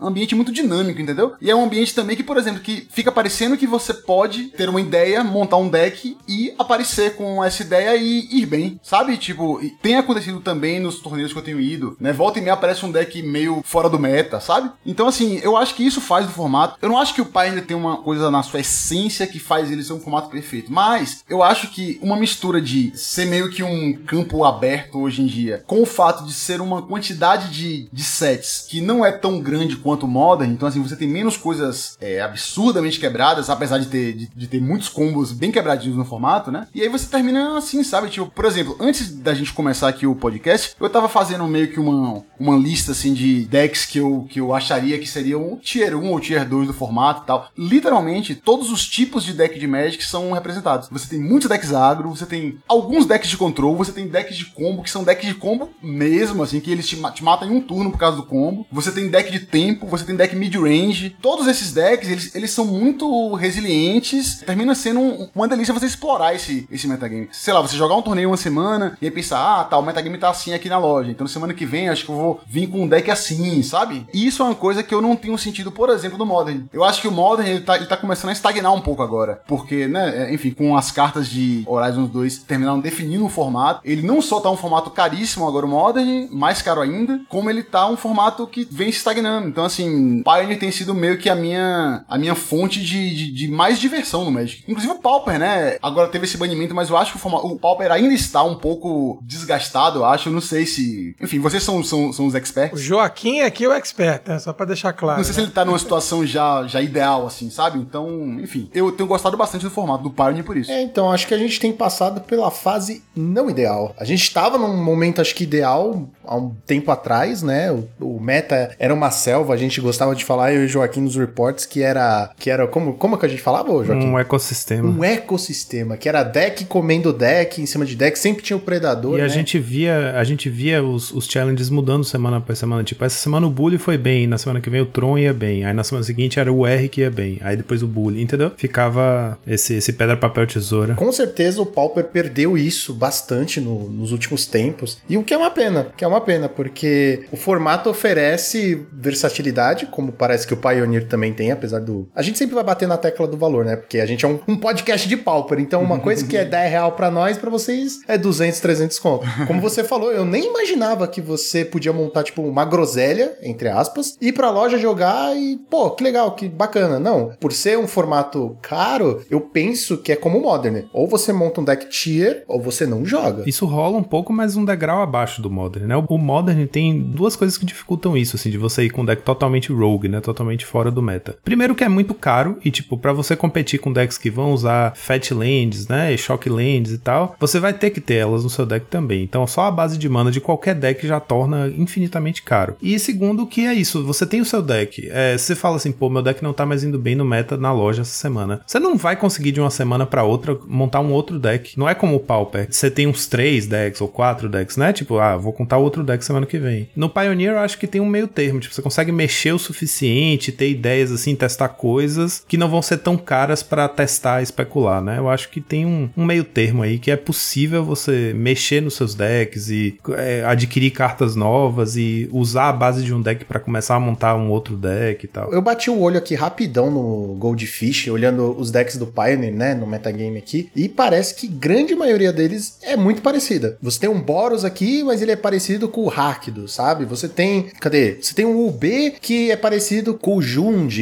Então, tipo, os decks são muito parecidos. As cartas, as principais pelo menos, são no mesmo deck. Então, as mudanças são mínimas. Por isso que acho que torna viável você é, não ter mais de um montado, né? Porque parabéns se você tem oito Shock Lands da, da mesma, mas para você fazer alterações, você vai gastar muito pouco. Então, você monta um deck que basicamente. Você aproveita uma base, né? É, você monta um deck principal. Ah, é isso aqui. Se eu quiser variar, eu vou pra um lado, eu vou pro outro. Eu, vi, eu dei uma olhada rápida, assim, no meta, nos principais decks, e vi, por exemplo, que tem alguns Boros agro que compartilham muitas cartas com um Burn, que compartilham muitas cartas com outros decks agro baseados em Lurros, por exemplo. Na acho verdade, isso... o, próprio, o, o, próprio, a própria combinação Boros, eu acho que deve ter duas ou três diferentes configurações de deck Boros, e que assim, eles usam cartas similares, no caso assim, Shocklands, etc. Só que uma coisa que é interessante também é que eles mudam bastante a maneira como você ataca o metagame. Por exemplo, existe um deck que é basicamente o Boros Burn, que você usa umas criaturinhas vermelhas, né, e vai basicamente querendo dar um burn no, no, no oponente. Por outro lado, tem um deck quase mono red, que ele usa é, algumas cartas que punem um oponente quando ele faz mágicas, como por exemplo a Eidolon of the Great Revel, né, que toda vez que você faz uma mágica custa 3 ou menos dá 2 de dano. Joga então, muito no Modern também, né? Joga no Modern também. Modern, né? E esse deck específico do Pioneer, ele usa outras cartas similares também, que são legais no formato, mas que não são boas o bastante pro Modern. E aí, por outro lado, tem o deck que seria o meu, o meu deck queridinho do formato no momento, o deck que eu, que eu tenho jogado, que, minha opinião, seria o deck melhor posicionado no formato agora, que é o Boros Herói, que eu, que eu gosto de chamar carinhosamente de Featherless Feather, porque ele é um deck meio que baseado no, no deck da Feather, que era uma carta que tinha no Standard, né? Que é uma carta que toda vez que você faz um Combat Streak num bicho seu, você pode exilar o Combat Streak e voltar pra sua mão no fim do turno. E esse deck, ele basicamente faz a mesma coisa que Feather fazia, só que como ele usa o Lurrus, você não pode jogar a Feather no deck, porque a,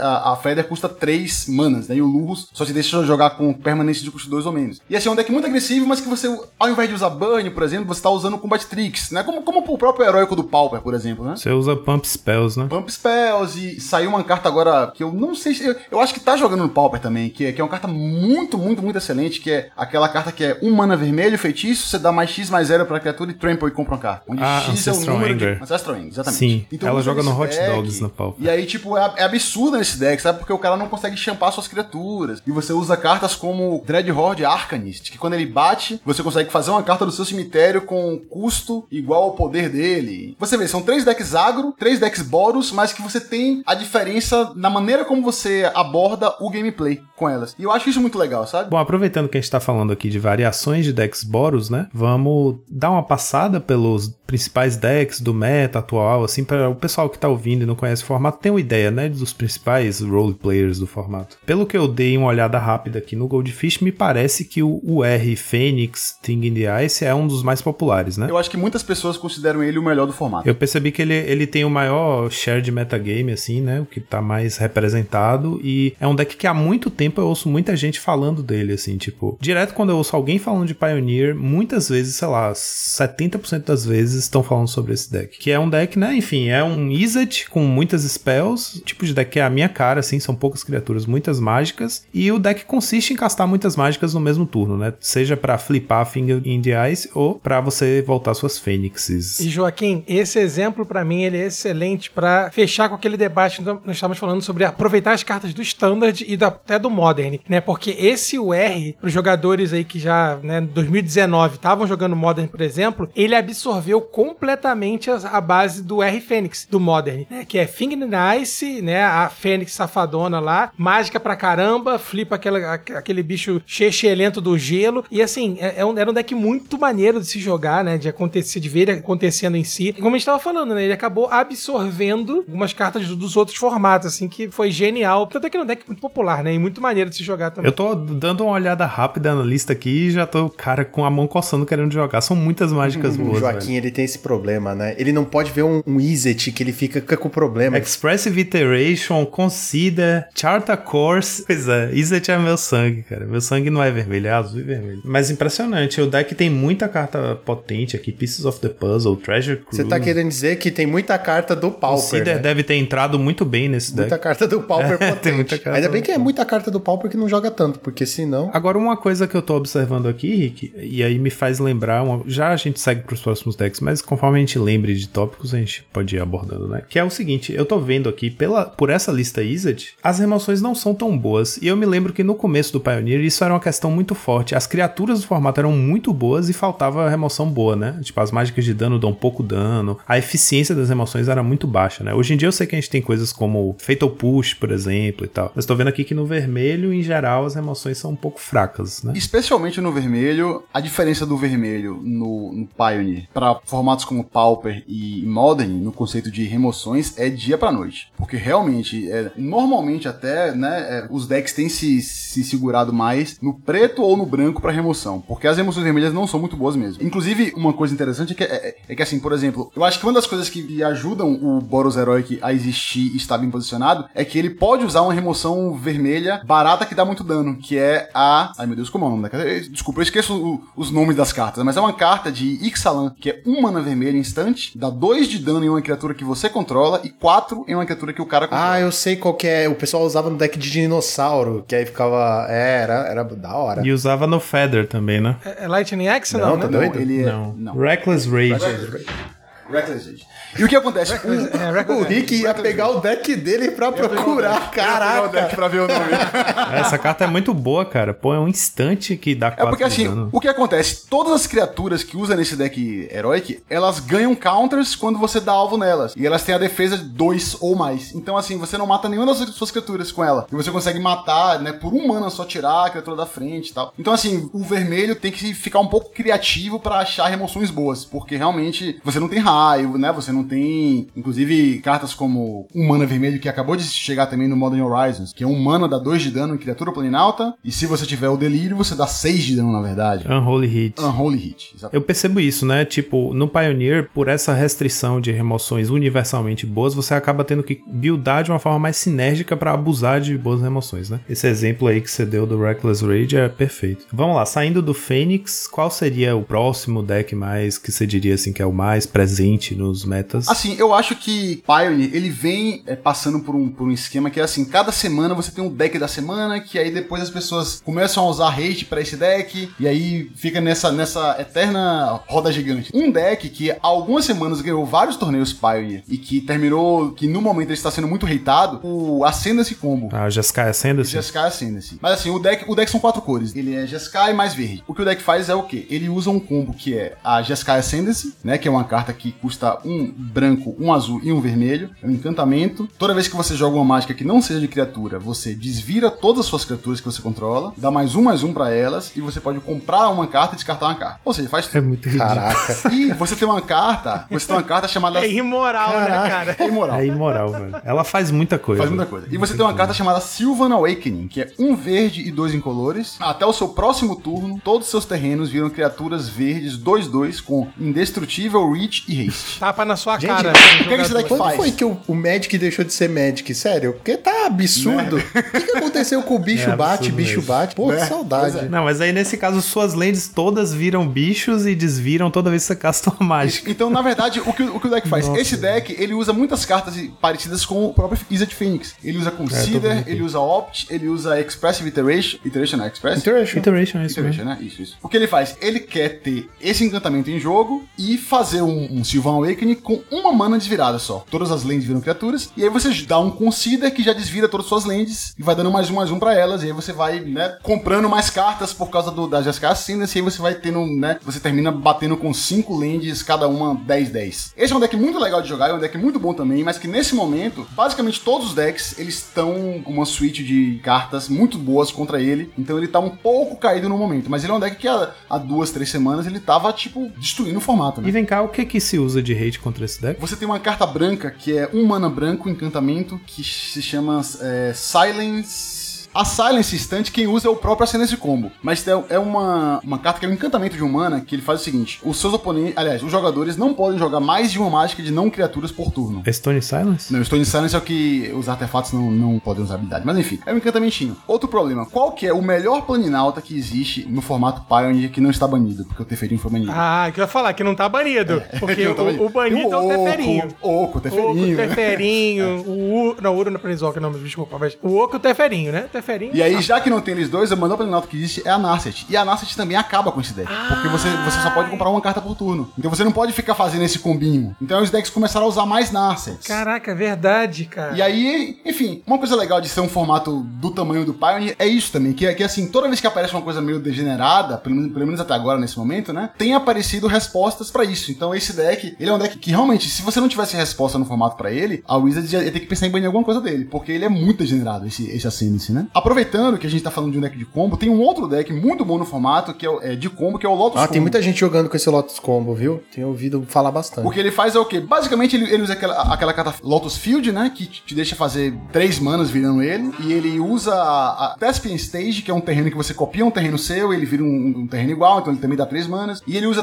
todas as cartas que você imaginar que desviram lands. Então, assim, tem uma carta que é dois manas pra você ciclar ela. Quando você cicla ela, você desvira uma permanente all. É uma, é uma criatura azul 1 3 de três manas. Então você vira a sua Lotus Field pra dar pra três manas, usa duas dessas pra desvirar ela, fica com uma mana na reserva. E vai usando cartas. Tem, tem uma carta que é cinco manas, você compra três e descarta uma, se eu não me engano, e desvira duas lands. Então você vai fazendo isso até você ter mana o bastante pra fazer uma Omniscience. E aí você, com a Omniscience, É você a maldita omnisciência. a maldita omnisciência. E aí, com ela, você usa cartas que pegam cartas do seu side pra poder você pegar no seu side é, o Approach of the Second Sun. Meu Deus, Cara, aquela- essa, carta, é maravilhosa, Cara, essa carta me, me lembra. Eu adoro ela, eu amo ela.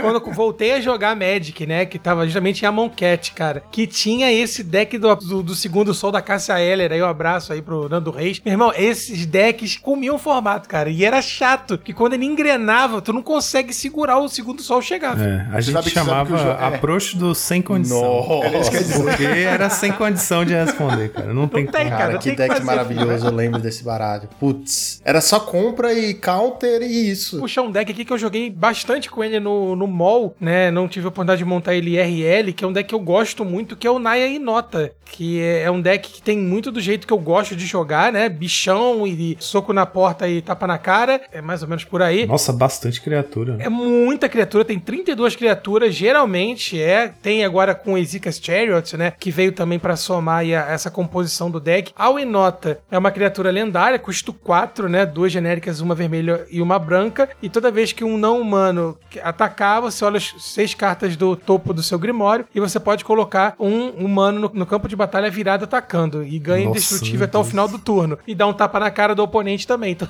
esse deck é muito É divertido. só brutalidade, né? É, cara, e ele tem cartas maravilhosas, né, cara? Tem os elfos de Lanoir clássicos aí, um abraço pro nosso amigo Com Juan. tanta carta boa pra falar, ele puxa logo os elfos. Ah, tem, Não, tem elfos maravilhosos, icônica, elfos de uma carta Llanowar, tem cartas não, Não, poderosíssimas. não, ó. icônica. Não, tem o, o- Agora entrou por último também o Brutal Catar, né? O Catar Brutal. O Selfless Spirits, que dá é, indestrutível até o final do turno pra todas as suas criaturas. O Kenrith, né? O Rei Retornado, que a gente achou muito que fosse jogar no Modern e no Humans também. Ele ficou só sentadinho no trono, mas aqui ele vê jogo. Ava Brook, Carry Taker também. Então são cartas muito, cara, um deck muito maneiro de jogar, cara. Porradaria o tempo todo, filho. É coisa de maluco mesmo. Você sabe o que, que é uma das coisas mais interessantes desse deck? Eu acho que foi isso também que ajudou o deck a meio que ir ao topo do.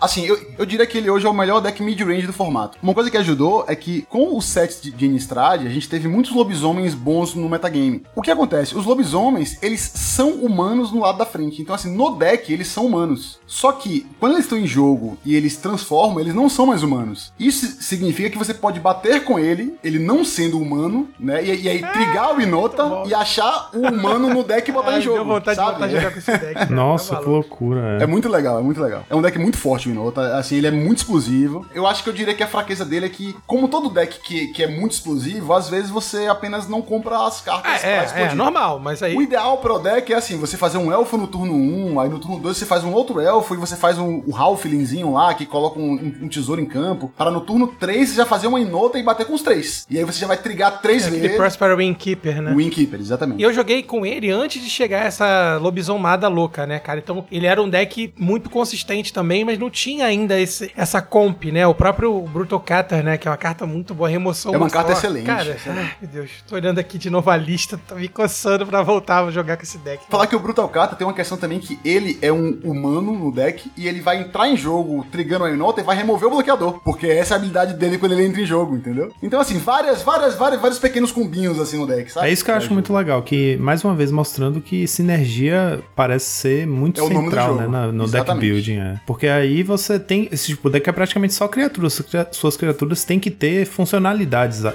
adicionais, né?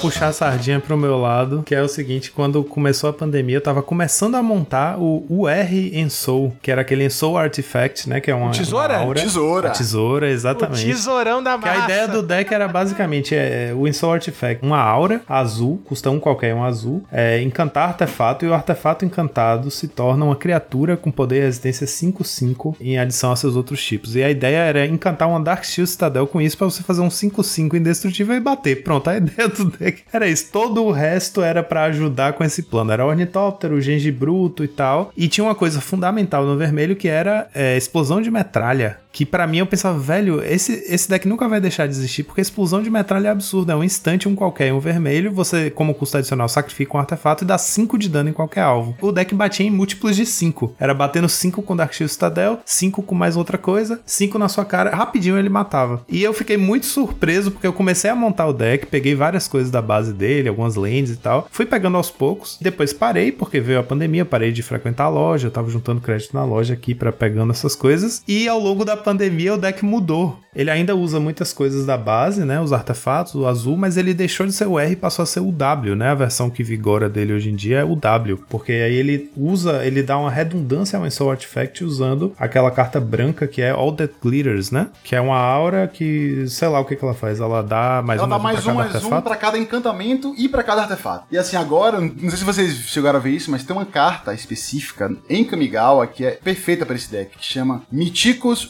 Reign of Truth. É uma aura, que ela é o seguinte, ela é um branco e um incolor. Os dois primeiros capítulos dela são iguais, que é a criatura alvo ganha até o final do turno mais um, mais um pra cada encantamento e pra cada artefato que você controla. Ou seja, ela faz a mesma coisa que a aura faz, só que até o final do turno. No terceiro capítulo dela, ela vira uma criatura com essa habilidade. Ou seja, ela ganha mais um, mais um pra cada artefato e pra cada encantamento. Então, assim, ela pode dar um mais um, mais um no seu ornitóptero, você pode bater no ar e tal, e eventualmente ela vai virar uma criatura com essa habilidade. Então, ela, assim, ela é menos, digamos, vulnerável do que a aura, né? Porque a aura, se o cara der um bounce, por exemplo, e essa não, essa o cara deu bounce, beleza. Corre menos tá lá. risco de tomar o 2 por 1 um, né? Que é o problema das auras. Exatamente. Então, assim, eu imagino que esse deck ele continue sendo bom, como ele tem sido bom, e que ele continue sendo o W, porque, né, você tem umas cartinhas bem interessantes saindo em Kamigawa aí. Só pra chamar um último deck aqui, que foi porque eu lembrei dele por causa do Ricardo, que ele jogava no Standard com um Jund Sacrifice e hoje o Pioneer tem um Jund Sacrifice que usa muito da mesma base, né? Esse deck é um deck real, ele é competitivo. Ele é um deck real, ele é um deck competitivo, mas ele, nos últimos tempos, o Inota meio que virou o deck mid-range principal do formato. Porque assim, o Jundisek, ele é menos explosivo do que o Inota, né? Ele é mais consistente, eu acho, mas ele é menos explosivo. E o Inota tava conseguindo, né, é, é, explodir com consistência, então ele meio que virou, né?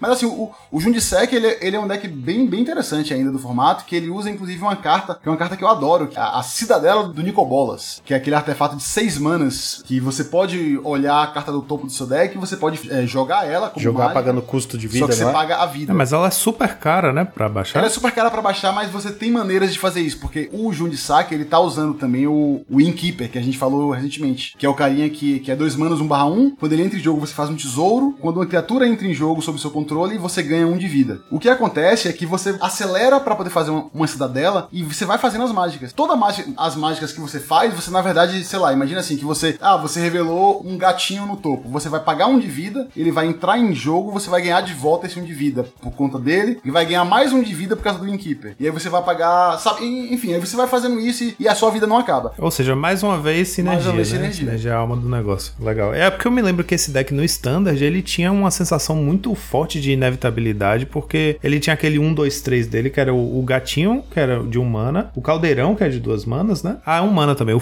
na verdade. Tem aquele demônio que toda vez que você sacrifica uma permanente, ele dá um de dano em qualquer alvo, que quando ele bate na mesa é o desespero, né? Nesse deck. Então, é, para mim, ele parecia ter pernas. Eu só queria aproveitar também, pra alegria do Lucão, falar que existe o W Control no Pioneer e ele é um bom Mas deck. ele é tão Inclusive, caro. ele é, Ele é tão. excelente contra todos os combos. Ele é muito bom contra os combos. Porque ele anula, Mas né? ele é caro. Mas ele é muito caro. O Teferi. Porque ele usa o teferão, né? 75 dólares? Não dá, não tenho isso. Veredito Supremo, 31 dólares? Não, obrigado. Acho Lucão, que... quando você quando você tiver afim de, de jogar um, um pioneiro IRL, você me fala que eu, que eu tenho quase todo esse deck, eu acho que posso te prestar. Caralho, eu não sei se, se você tá me oferecendo drogas ou um deck, na moral. tá, foi igualzinho. Depois a gente falar um pouquinho sobre o panorama do metagame, o Rick já me ter feito essa, esse problema aqui, porque eu tô realmente com o mall aberto, com o carrinho de compras aqui, né? Adquirindo algumas pecinhas pra jogar. Porque, cara, eu fiquei maluco. Eu montei o deck. Eu, cara, eu vi o deck todo da lista aqui, eu tô realmente pilhado. Eu queria falar um pouquinho sobre os bans, porque o formato é novo, 2019, mas ele entrou num período que a gente tinha algumas cartas que já estavam dando sinal, né? As cartinhas estavam dando já sinais, cara, no plural, acabei de matar aqui a língua portuguesa, mas já estavam dando sinais assim de sobrecarga no Modern, sobrecarga no próprio Standard, né? E aí eu queria falar um pouquinho com vocês sobre os bans. O Rick já adiantou que eles, as lands, né, suas fat lands, né, não são permitidas no formato, né, Rick? Isso, elas já saíram banidas. Obrigado, Rick. Mas é porque eu acho que foi o Juga que falou mesmo, não fui eu não. Tenho que dar crédito pra ele. E quando, quando lançaram o formato, eles já avisaram que tava banido. né? Qual é exatamente o motivo disso? O motivo, na verdade, tem a questão de power level, mas também tem o seguinte: eles já tem um tempo que a Wizards elas têm feito cada vez menos cartas que procuram carta no deck, porque eles acham que um gameplay ruim. Se você for ver, tem muita carta hoje em dia que assim, que ao invés de você procurar uma land no seu deck, você olha a 6 do topo e aí você coloca uma land na mão, sabe? Porque você demora menos tempo. Claro que assim, quando a gente tá falando de mall e de arena, isso não importa muito, né? Mas no que diz respeito à logística de torneios e IRL, isso importa. E aí eles já quiseram, é, por uma questão de power level e também por uma questão de, de logística de jogo, eles não quiseram colocar. Engraçado, porque pra uma empresa que só pensa no draft, você procurar carta no deck não faz a menor diferença. Tem 40 cartas no teu baralho. Eu lembro que quando, que quando isso aconteceu, né, o lançamento do Pioneer, o boato que estava sendo falado é que realmente o formato ele iria tentar dar uma, né, assim, uma resfriada, porque as FETs, elas são fatores, né, que desequilibram o Modern, por exemplo, né, elas fazem a diferença, é um, é um formato que, né, essa mecânica de lands, por exemplo, Death Shadow, um deck que tá aí, nunca saiu de- do meta do Modern, e ele usa as FETs, né, Pin Lands, aquela coisa. Então, lands sempre foram importantes. Então, a galera falou que era meio que pra dar uma segurada também no power level. Queria chamar atenção, na lista de cartas banidas do nosso amado formato aqui do Pioneiro da Massa, nós temos, primeiro, né, talvez a, a carta que quando surgiu, ela já deveria ter sido banida, mas que eu adorava vê-la jogando, que é o Uro. É, Uro também, né? Uro foi. O Uro Titans of Nature Wrath tem Oco, o ladrãozinho descamisado. Once Upon a Time, ou seja, Eldraine entrou pelo ralo, foi uma coleção que eu adorei, né? Mas tinham cartas extremamente quebradas, tá? Once Upon a Time era, enfim, terrível. Nós temos aqui, como já comentado, Inverter of Truth, o Campo da Morte, né? Of the Death, que também era uma Nossa, esse era um terror. Ah, esse era- Esse era o terror. Olha, cara, Era era um incentivo ao deck faz nada, né? O deck você não precisa fazer nada. Só baixar a lente você vai Cara, essa, essa é uma das cartas que eu mais odeio na história do Magic, porque eu não consigo imaginar uma coisa menos divertida do que, que ficar olhando se as suas lands têm nomes diferentes, sabe? Nossa, que negócio E chato. procurar no deck que é o problema. Nossa. É, o- e- e- isso é feito, cara, pra não se jogar no IRL, que IRL era uma dor de cabeça dos infernos. Pois bem, temos também nessa lista a balista andarilha aí, o Walking Balista, né?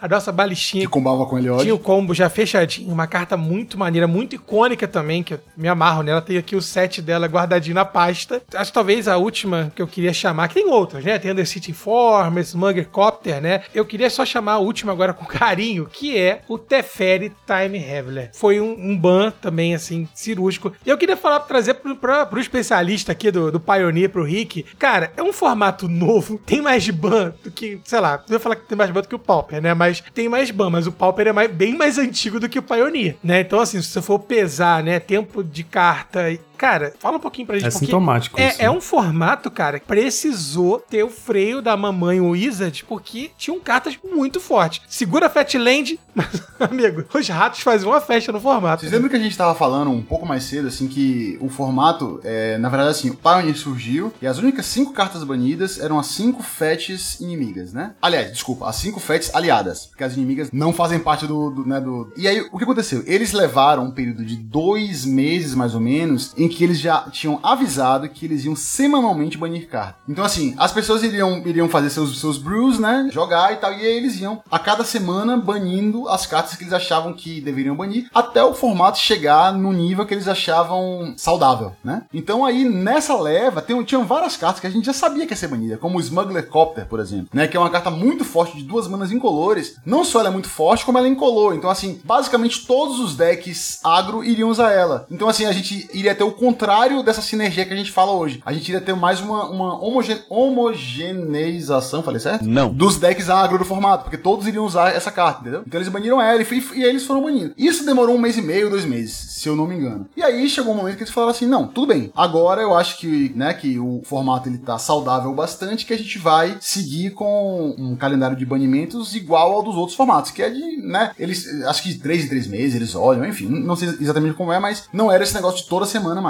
Só que o que rolou? Logo depois disso, os sets que vieram foram Eldraine e Teros. E a quantidade de cartas absurdas desses dois sets que precisavam, precisavam ser banidas não só no Pioneer, mas no Standard e no Modern e no Legacy, terminou que, assim, por exemplo, em Teros, por exemplo, você apareceu o Eliod, apareceu a Breach, Underworld Breach, apareceu o Merfolquinho lá, o, o Tassas Oracle. Então, assim, são cartas que, assim, mesmo que elas- essas cartas não tenham sido banidas, por exemplo, o Eliod não foi banido. Só que o Eliod fez a balista ser banida, né? O Tassas Oracle não foi banido, mas ele fez o Inverter of Truth ser banido. Então, assim, você terminou tendo sets lançados com um power level tão alto que eles tiveram que, que ocasionar diversos novos banimentos no formato. Então, aí você já tem um formato que começou, por essas razões, né, com uma lista de cartas banidas enorme, né? Agora, assim, eu, particularmente, acho que no caso do Pioneer, os banimentos foram quase todos bem corretos. Eu não tenho nenhuma carta, assim, que eu acho que não deveria estar banida. O problema, claro, é assim, você investir na carta, né, e daí ela perder valor, isso aí é um problema do Magic, né, a gente sabe. Mas eu acho que foi um formato, assim, um formato em que, de modo geral, os banimentos fizeram ele realmente estar num lugar muito divertido hoje em dia. E assim, eu acho que nesse momento não está precisando. Eu acho que, enfim, você pode discutir se o Modern precisa de banimentos ou não, eu acho que precisa, inclusive. E o Pioneer não, sabe? Ele, ele tá saudável, eu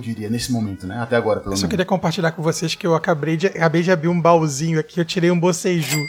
Não acredito, Eu abri cara. um bocejo no pré-release. Fiquei muito feliz. tirar um boceju aqui no, no baúzinho, cara. Ou seja, vai sair o Inota, tá? Só pra deixar. o Inota tá a caminho. Só, só, só queria compartilhar isso com, com Ou seja, com- ou seja, de nós quatro aqui, só eu não abri um boceju recentemente, né? Inclusive o de Lucão é foil, né? Ah, o dele é foil? Olha, É, o dele é olha foil. só.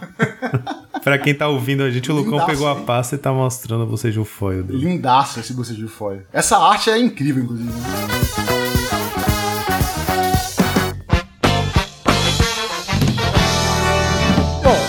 Que outro tema, né? Depois da gente falar um pouquinho sobre os bans, eu até concordo que o formato agora não precisa de intervenção, né? A gente precisa deixar ele acontecer, deixar ele voltar a rolar, né? Eu acho que todo ban, a gente discutiu isso aqui várias e várias vezes, ele é opressor. Ah, Gonzalez, pô, mas o ban resolve, cara. Tudo bem. Mas o ban, toda vez que vem um ban, ele causa um desconforto na comunidade. Pro bem, pro mal, pra cima, pra baixo, sei lá, mas causa. Geralmente pro mal. Geralmente é pro mal. Você afeta uma grande quantidade de jogadores que vão investir o seu dinheirinho, comprou o deck, enfim. Jogador de Tron. É, outra, é uma outra discussão. Tô falando de jogador do bem, tá? Não de Tron. Mas eu queria falar com você o seguinte, assim. Quando eu analiso o Pioneer, eu não consigo deixar de pensar no Magic Arena. Cara, é um tema que a gente sempre traz aqui, tá? Porque o Magic Arena, ele é o norte da Wizard. Assim, ah, ah, eu odeio Magic Arena, o Lucão dando xerique, batendo a mãozinha, ok. Mas, Eu não cara, gosto do mall. o carro-chefe da Wizard. Quando penso no Arena, eu observo que houve uma tentativa de se criar um formato análogo ao Pioneer, que é o famoso histórico. Então, eu queria abrir aqui a discussão na mesa com vocês. É lógico, tem a pandemia, tá? Já entendemos, é um formato novo, 2019, justo. É um formato que tem uma entrada cara, porque ele se assemelha mais ao Modern do que ao Standard. Parar pra ver, né? As cartas que causam impacto tem uma entrada pesada financeira. Mas eu queria falar com vocês isso. Será que não é a própria Wizard, com a sua ideia de criar formatos descomedido, criou histórico, criou agora o, o alquimista, formatos atrás de formatos, que nem sempre são absorvidos, porque quem mantém o formato somos nós, sua comunidade. Somos nós que garantimos a longevidade de um formato ou a morte prematura. Então eu queria ouvir de vocês se não foi a própria Wizard, quando criou o histórico, quando trouxe o seu foco criativo, entre aspas, e enfim, de investimentos pro Arena, que matou um pouco o Pioneer, tá? Porque,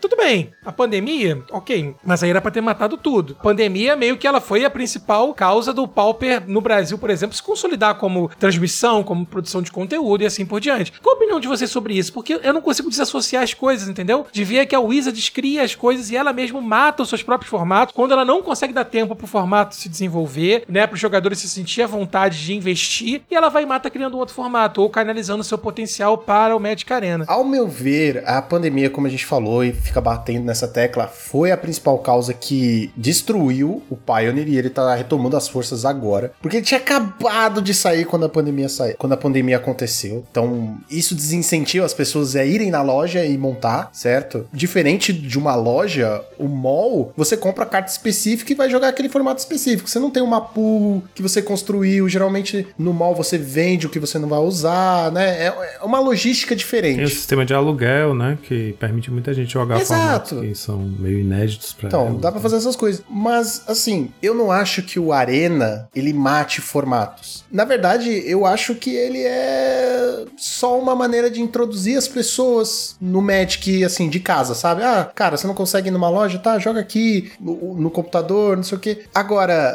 como eu falei, ele não mata formatos. O Pauper tá aí, né? Na verdade, eu acho que o Arena, ele não fortalece formatos. Ele não fortalece muito bem o Standard, ele não fortalece muito bem o histórico, ele não fortalece muito bem o Alchemy, ele não fortalece nada. Tipo, todos os formatos que ele tem não são tão bacanas quanto os que são IRL. Do mesmo modo, só que IRL. Falta alguma coisa.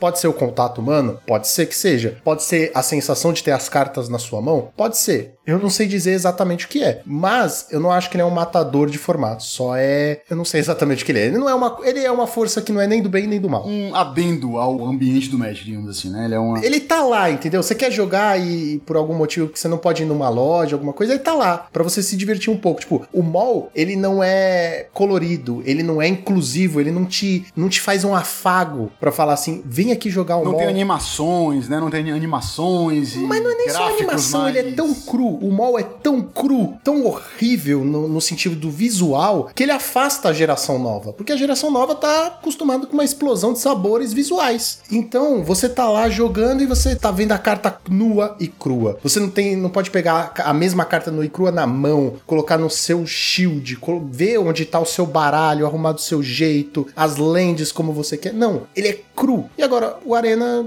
já não é, não é assim, né? Ele é coloridinho, ele é bacana, mas ele não é Magic de verdade. Ele não te dá todas, que a gente sempre fala, ele não te ensina a pilha, ele não te ensina as coisas como E devia ele ser. não é um trade card game, né? Porque, porque não, tem, não tem economia no jogo, entendeu? Então é só. É só Não, não tem. Isso é um ponto importante. Agora sim, eu não sei se vocês sabem disso, mas a gente teve na semana passada uma, uma questão muito interessante pra se discutir aqui com relação a Pioneer e Arena, que é o seguinte: no primeiro ano da pandemia, a Wizards anunciou que ela ia, assim, com, com o sucesso do Pioneer nos primeiros meses, né? Ela anunciou que ela ia lançar ainda naquele ano, ainda em 2000. Tá, agora eu não vou lembrar se ela anunciou para 2020 ou para 2021, mas ela anunciou que ela ia começar a lançar é, pequenos sets no Arena chamado Pioneer Masters. Ou seja, ela iria colocar as cartas do Pioneer no Arena para que, em algum momento, eventualmente, no Arena você tivesse o Pioneer. Massa, né? Maravilha. Só que eles nunca fizeram isso. Por quê? Porque, enfim, com- como rolou essa, é, essa morte do interesse no Pioneer na, na pandemia, eles meio que foram deixando isso de lado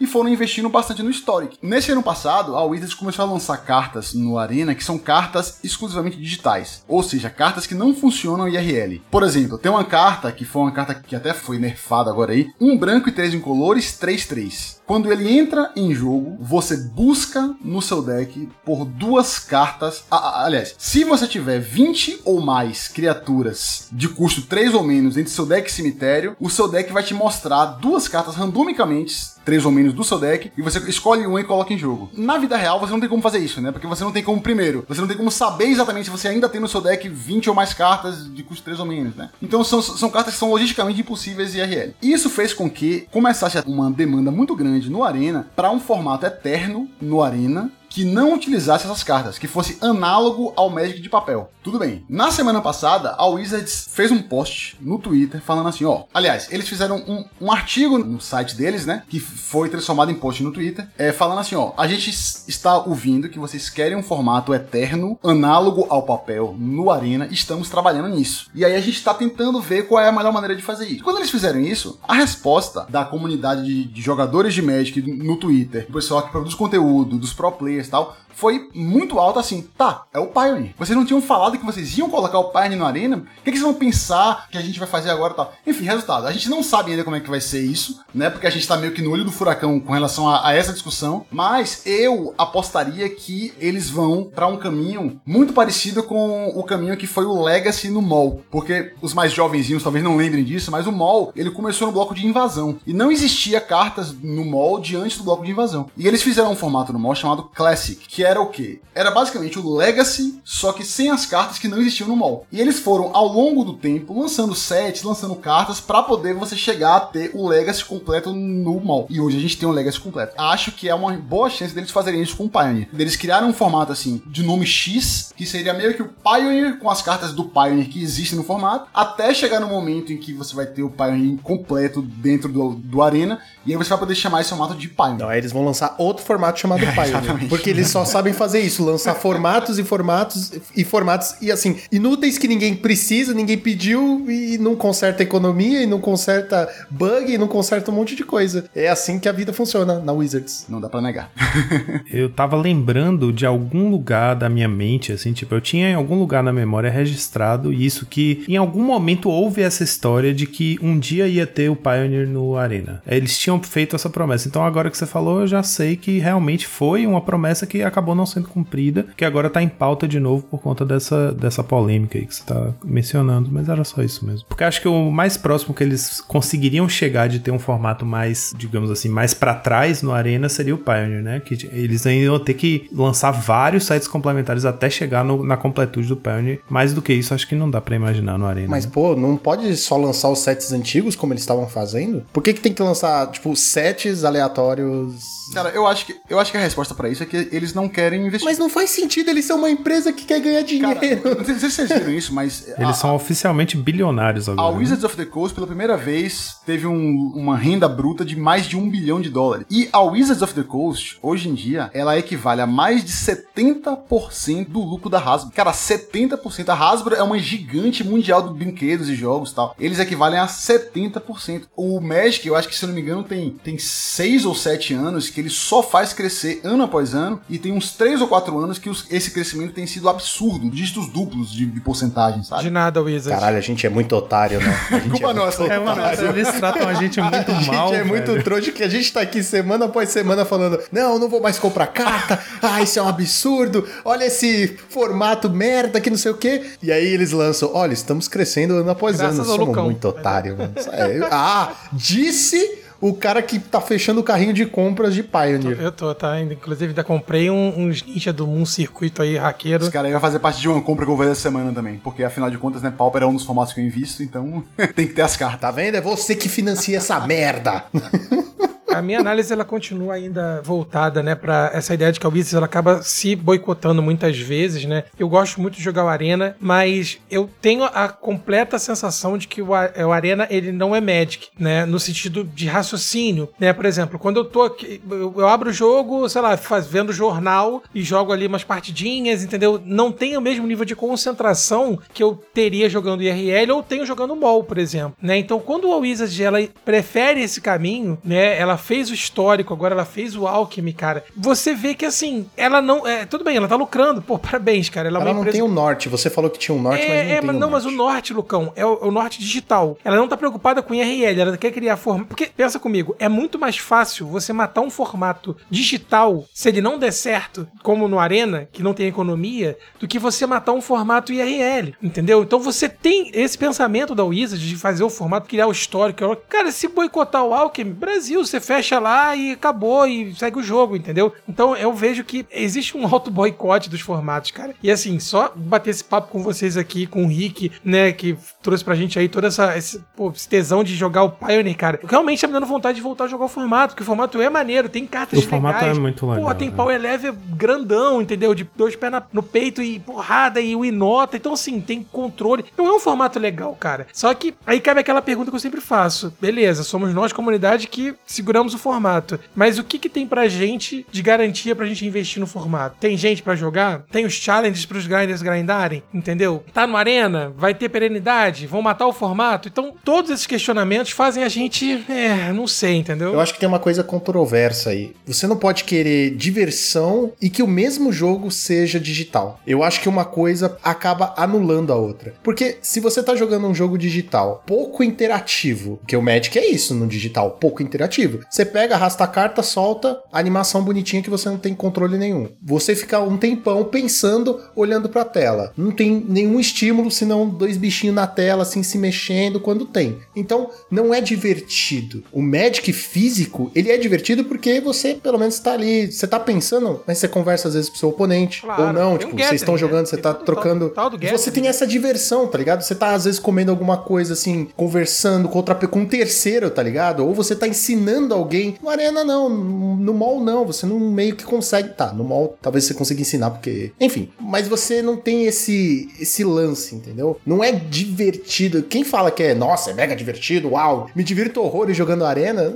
Não é 100% verdade. Pode ser legal. Você pode achar legal algum outro motivo ser divertido. Tipo, seja você numa live conversando com as pessoas. Eu vou datar o programa. Nós estamos em fevereiro de 2022, do ano do nosso senhor Urza. E até agora, ainda não saiu a porra do Magic Arena pro celular, cara. Pra todos os celulares, meus amigos. Mas aí que tá, por que, que ele vai ser divertido se um dia ele sair? Porque você vai estar cagando e jogando, Sim, por isso ele vai cara, ser tu vê, cara, que divertido. contradição maluca, cara. Tipo, os caras estão investindo, estão investindo, né, no formato digital e não completam a porra da transação. Enquanto isso, a Riot tá sambando em cima deles. E o Guiô Duel Challenge blá, blá, blá, tá sambando. Cara, qualquer plataforma samba, cara, é- é uma contradição sem fim, cara. É. Mas é o que eu tô dizendo, não dá pra ser divertido e ser digital pouco interativo. Uma coisa é você jogar, tipo, um Assassin's Creed, tá ligado? Que é interativo, é um jogo que você é o personagem, outra coisa é você jogar um card game que, tá, pega e arrasta e é isso aí. Não te explica pilha, não te explica porra nenhuma e seja que Deus quiser. Pro desespero do Lucão, eu acho que assim, a tendência, a depender de como aconteça com Magic de papel daqui pro futuro, eu acho que a gente vai ser meio inevitável, assim, que em cada década que a gente esteja, surja um formato como o Pioneer. Porque quando você chega, por exemplo, daqui a 6, 7 anos, o Pioneer, a diferença dele pro Standard já vai ser tão grande quanto a diferença era do Modern pro Standard quando o Pioneer foi criado. Vai sempre ter essa, essa demanda para você ter um formato que você possa jogar as cartas que rodam do Standard. Então, assim, eu acho que a tendência é de que pelo menos a cada década surja um formato novo como esse. Sabe, tipo assim, que eles, que eles colocam uma. Tipo assim, tá, vai, o Pioneer começa em 2012. Aí esse novo formato, quando surgir, vai começar em 2022. Sabe, tipo assim, porque eu acho que vai ser uma, uma consequência de como as coisas acontecem no Magic mesmo, sabe? Eu acho que, que essa é uma maneira, inclusive, muito mais orgânica de se criar formatos do que como a Wizards vem fazendo, né? Que é um formato novo a cada, a cada dois meses. Mas nesse ponto eu concordo com você. Quando é natural e é pedido, porque uma coisa quando há uma você- demanda, né? Claro. É, quando, a- tipo, ah, não, o Modern tá muito caro, eu queria jogar, mas é muito caro. Beleza, vamos criar o Pioneer. Que o Pioneer Pioneer, vamos dizer, é metade do preço, é acessível, é uma coisa nova e, né, tem público, porque tá pedindo. Agora, o Alchemy, foda-se o Alchemy, meu amigo. Ninguém tá nem aí pra esse formato que lança carta exclusiva, aí nerfa, aí não sei o que, aumenta a power level. Tá bom, se vocês não conseguiram fazer a carta certa na primeira vez, foda-se, bane, porque já estamos acostumados. Eu acho que essa questão da, da reorganização natural do formato me fez sentido agora. É uma demanda que precisa. Então, vamos parar de chamar de Eterno, né? Vamos chamar Eterno Peronomútil, né? Eterno T2. Eterno T2, que fica rotacionando. Que seja eterno enquanto dure. Pode ser esse formato aí. Porque quando quiser, eles acabam com a gente. É eterno daqui pra frente, né? Mas não daqui pra trás. É porque quando a gente fala em formatos eternos, normalmente a gente tá falando de Pauper, Legacy, Vintage, que de fato pega todos os sets de Magic desde o começo, né? Tipo, tudo vale. Existem o Modern e o Pioneer, por exemplo, que são formatos eternos dali pra frente. Tipo, o que sair vai entrar, não tem rotação, mas ele é eterno. Enquanto durar. É, enquanto durar. Eterno enquanto dura. devia, devia ter isso, né? Formatos eternos e formatos eternos enquanto durem. Mas e vocês? O que acham do Pioneer? Estão com vontade de jogar? Qual seria o deck que vocês montariam e por quê? Deixem nos comentários. Não se esqueçam que nós temos o monarquesresponde@gmail.com.br, onde você pode mandar o seu e-mail para nós para que possamos ler aqui ao vivo, certo? Também temos o projeto do Padrim. Passa lá, dá uma olhada e vê um plano que melhor se encaixe no seu bolso, porque ajuda demais a gente a continuar trazendo pessoas, porque o Rick não é barato. Ele cobra, ele cobrou pra fazer vinheta, Meu ele cobrou cachê- pra fazer tudo. tá? é. É um cara caro. Tem que bancar os decks de Pioneer dele. né? Exatamente. É a gente que financia os decks dele e ele financia o Wizards. E a gente sabe que você aí, telespectador ouvinte, vai gastar dinheiro comprando a lente de, de Kamigawa Neon Dinastia, mas é, aquele troquinho, aquele troquinho, aí você... É, o troco da bala que sobrar, você manda pra nós. Certo? Então, fim do turno, Draw do Monarca!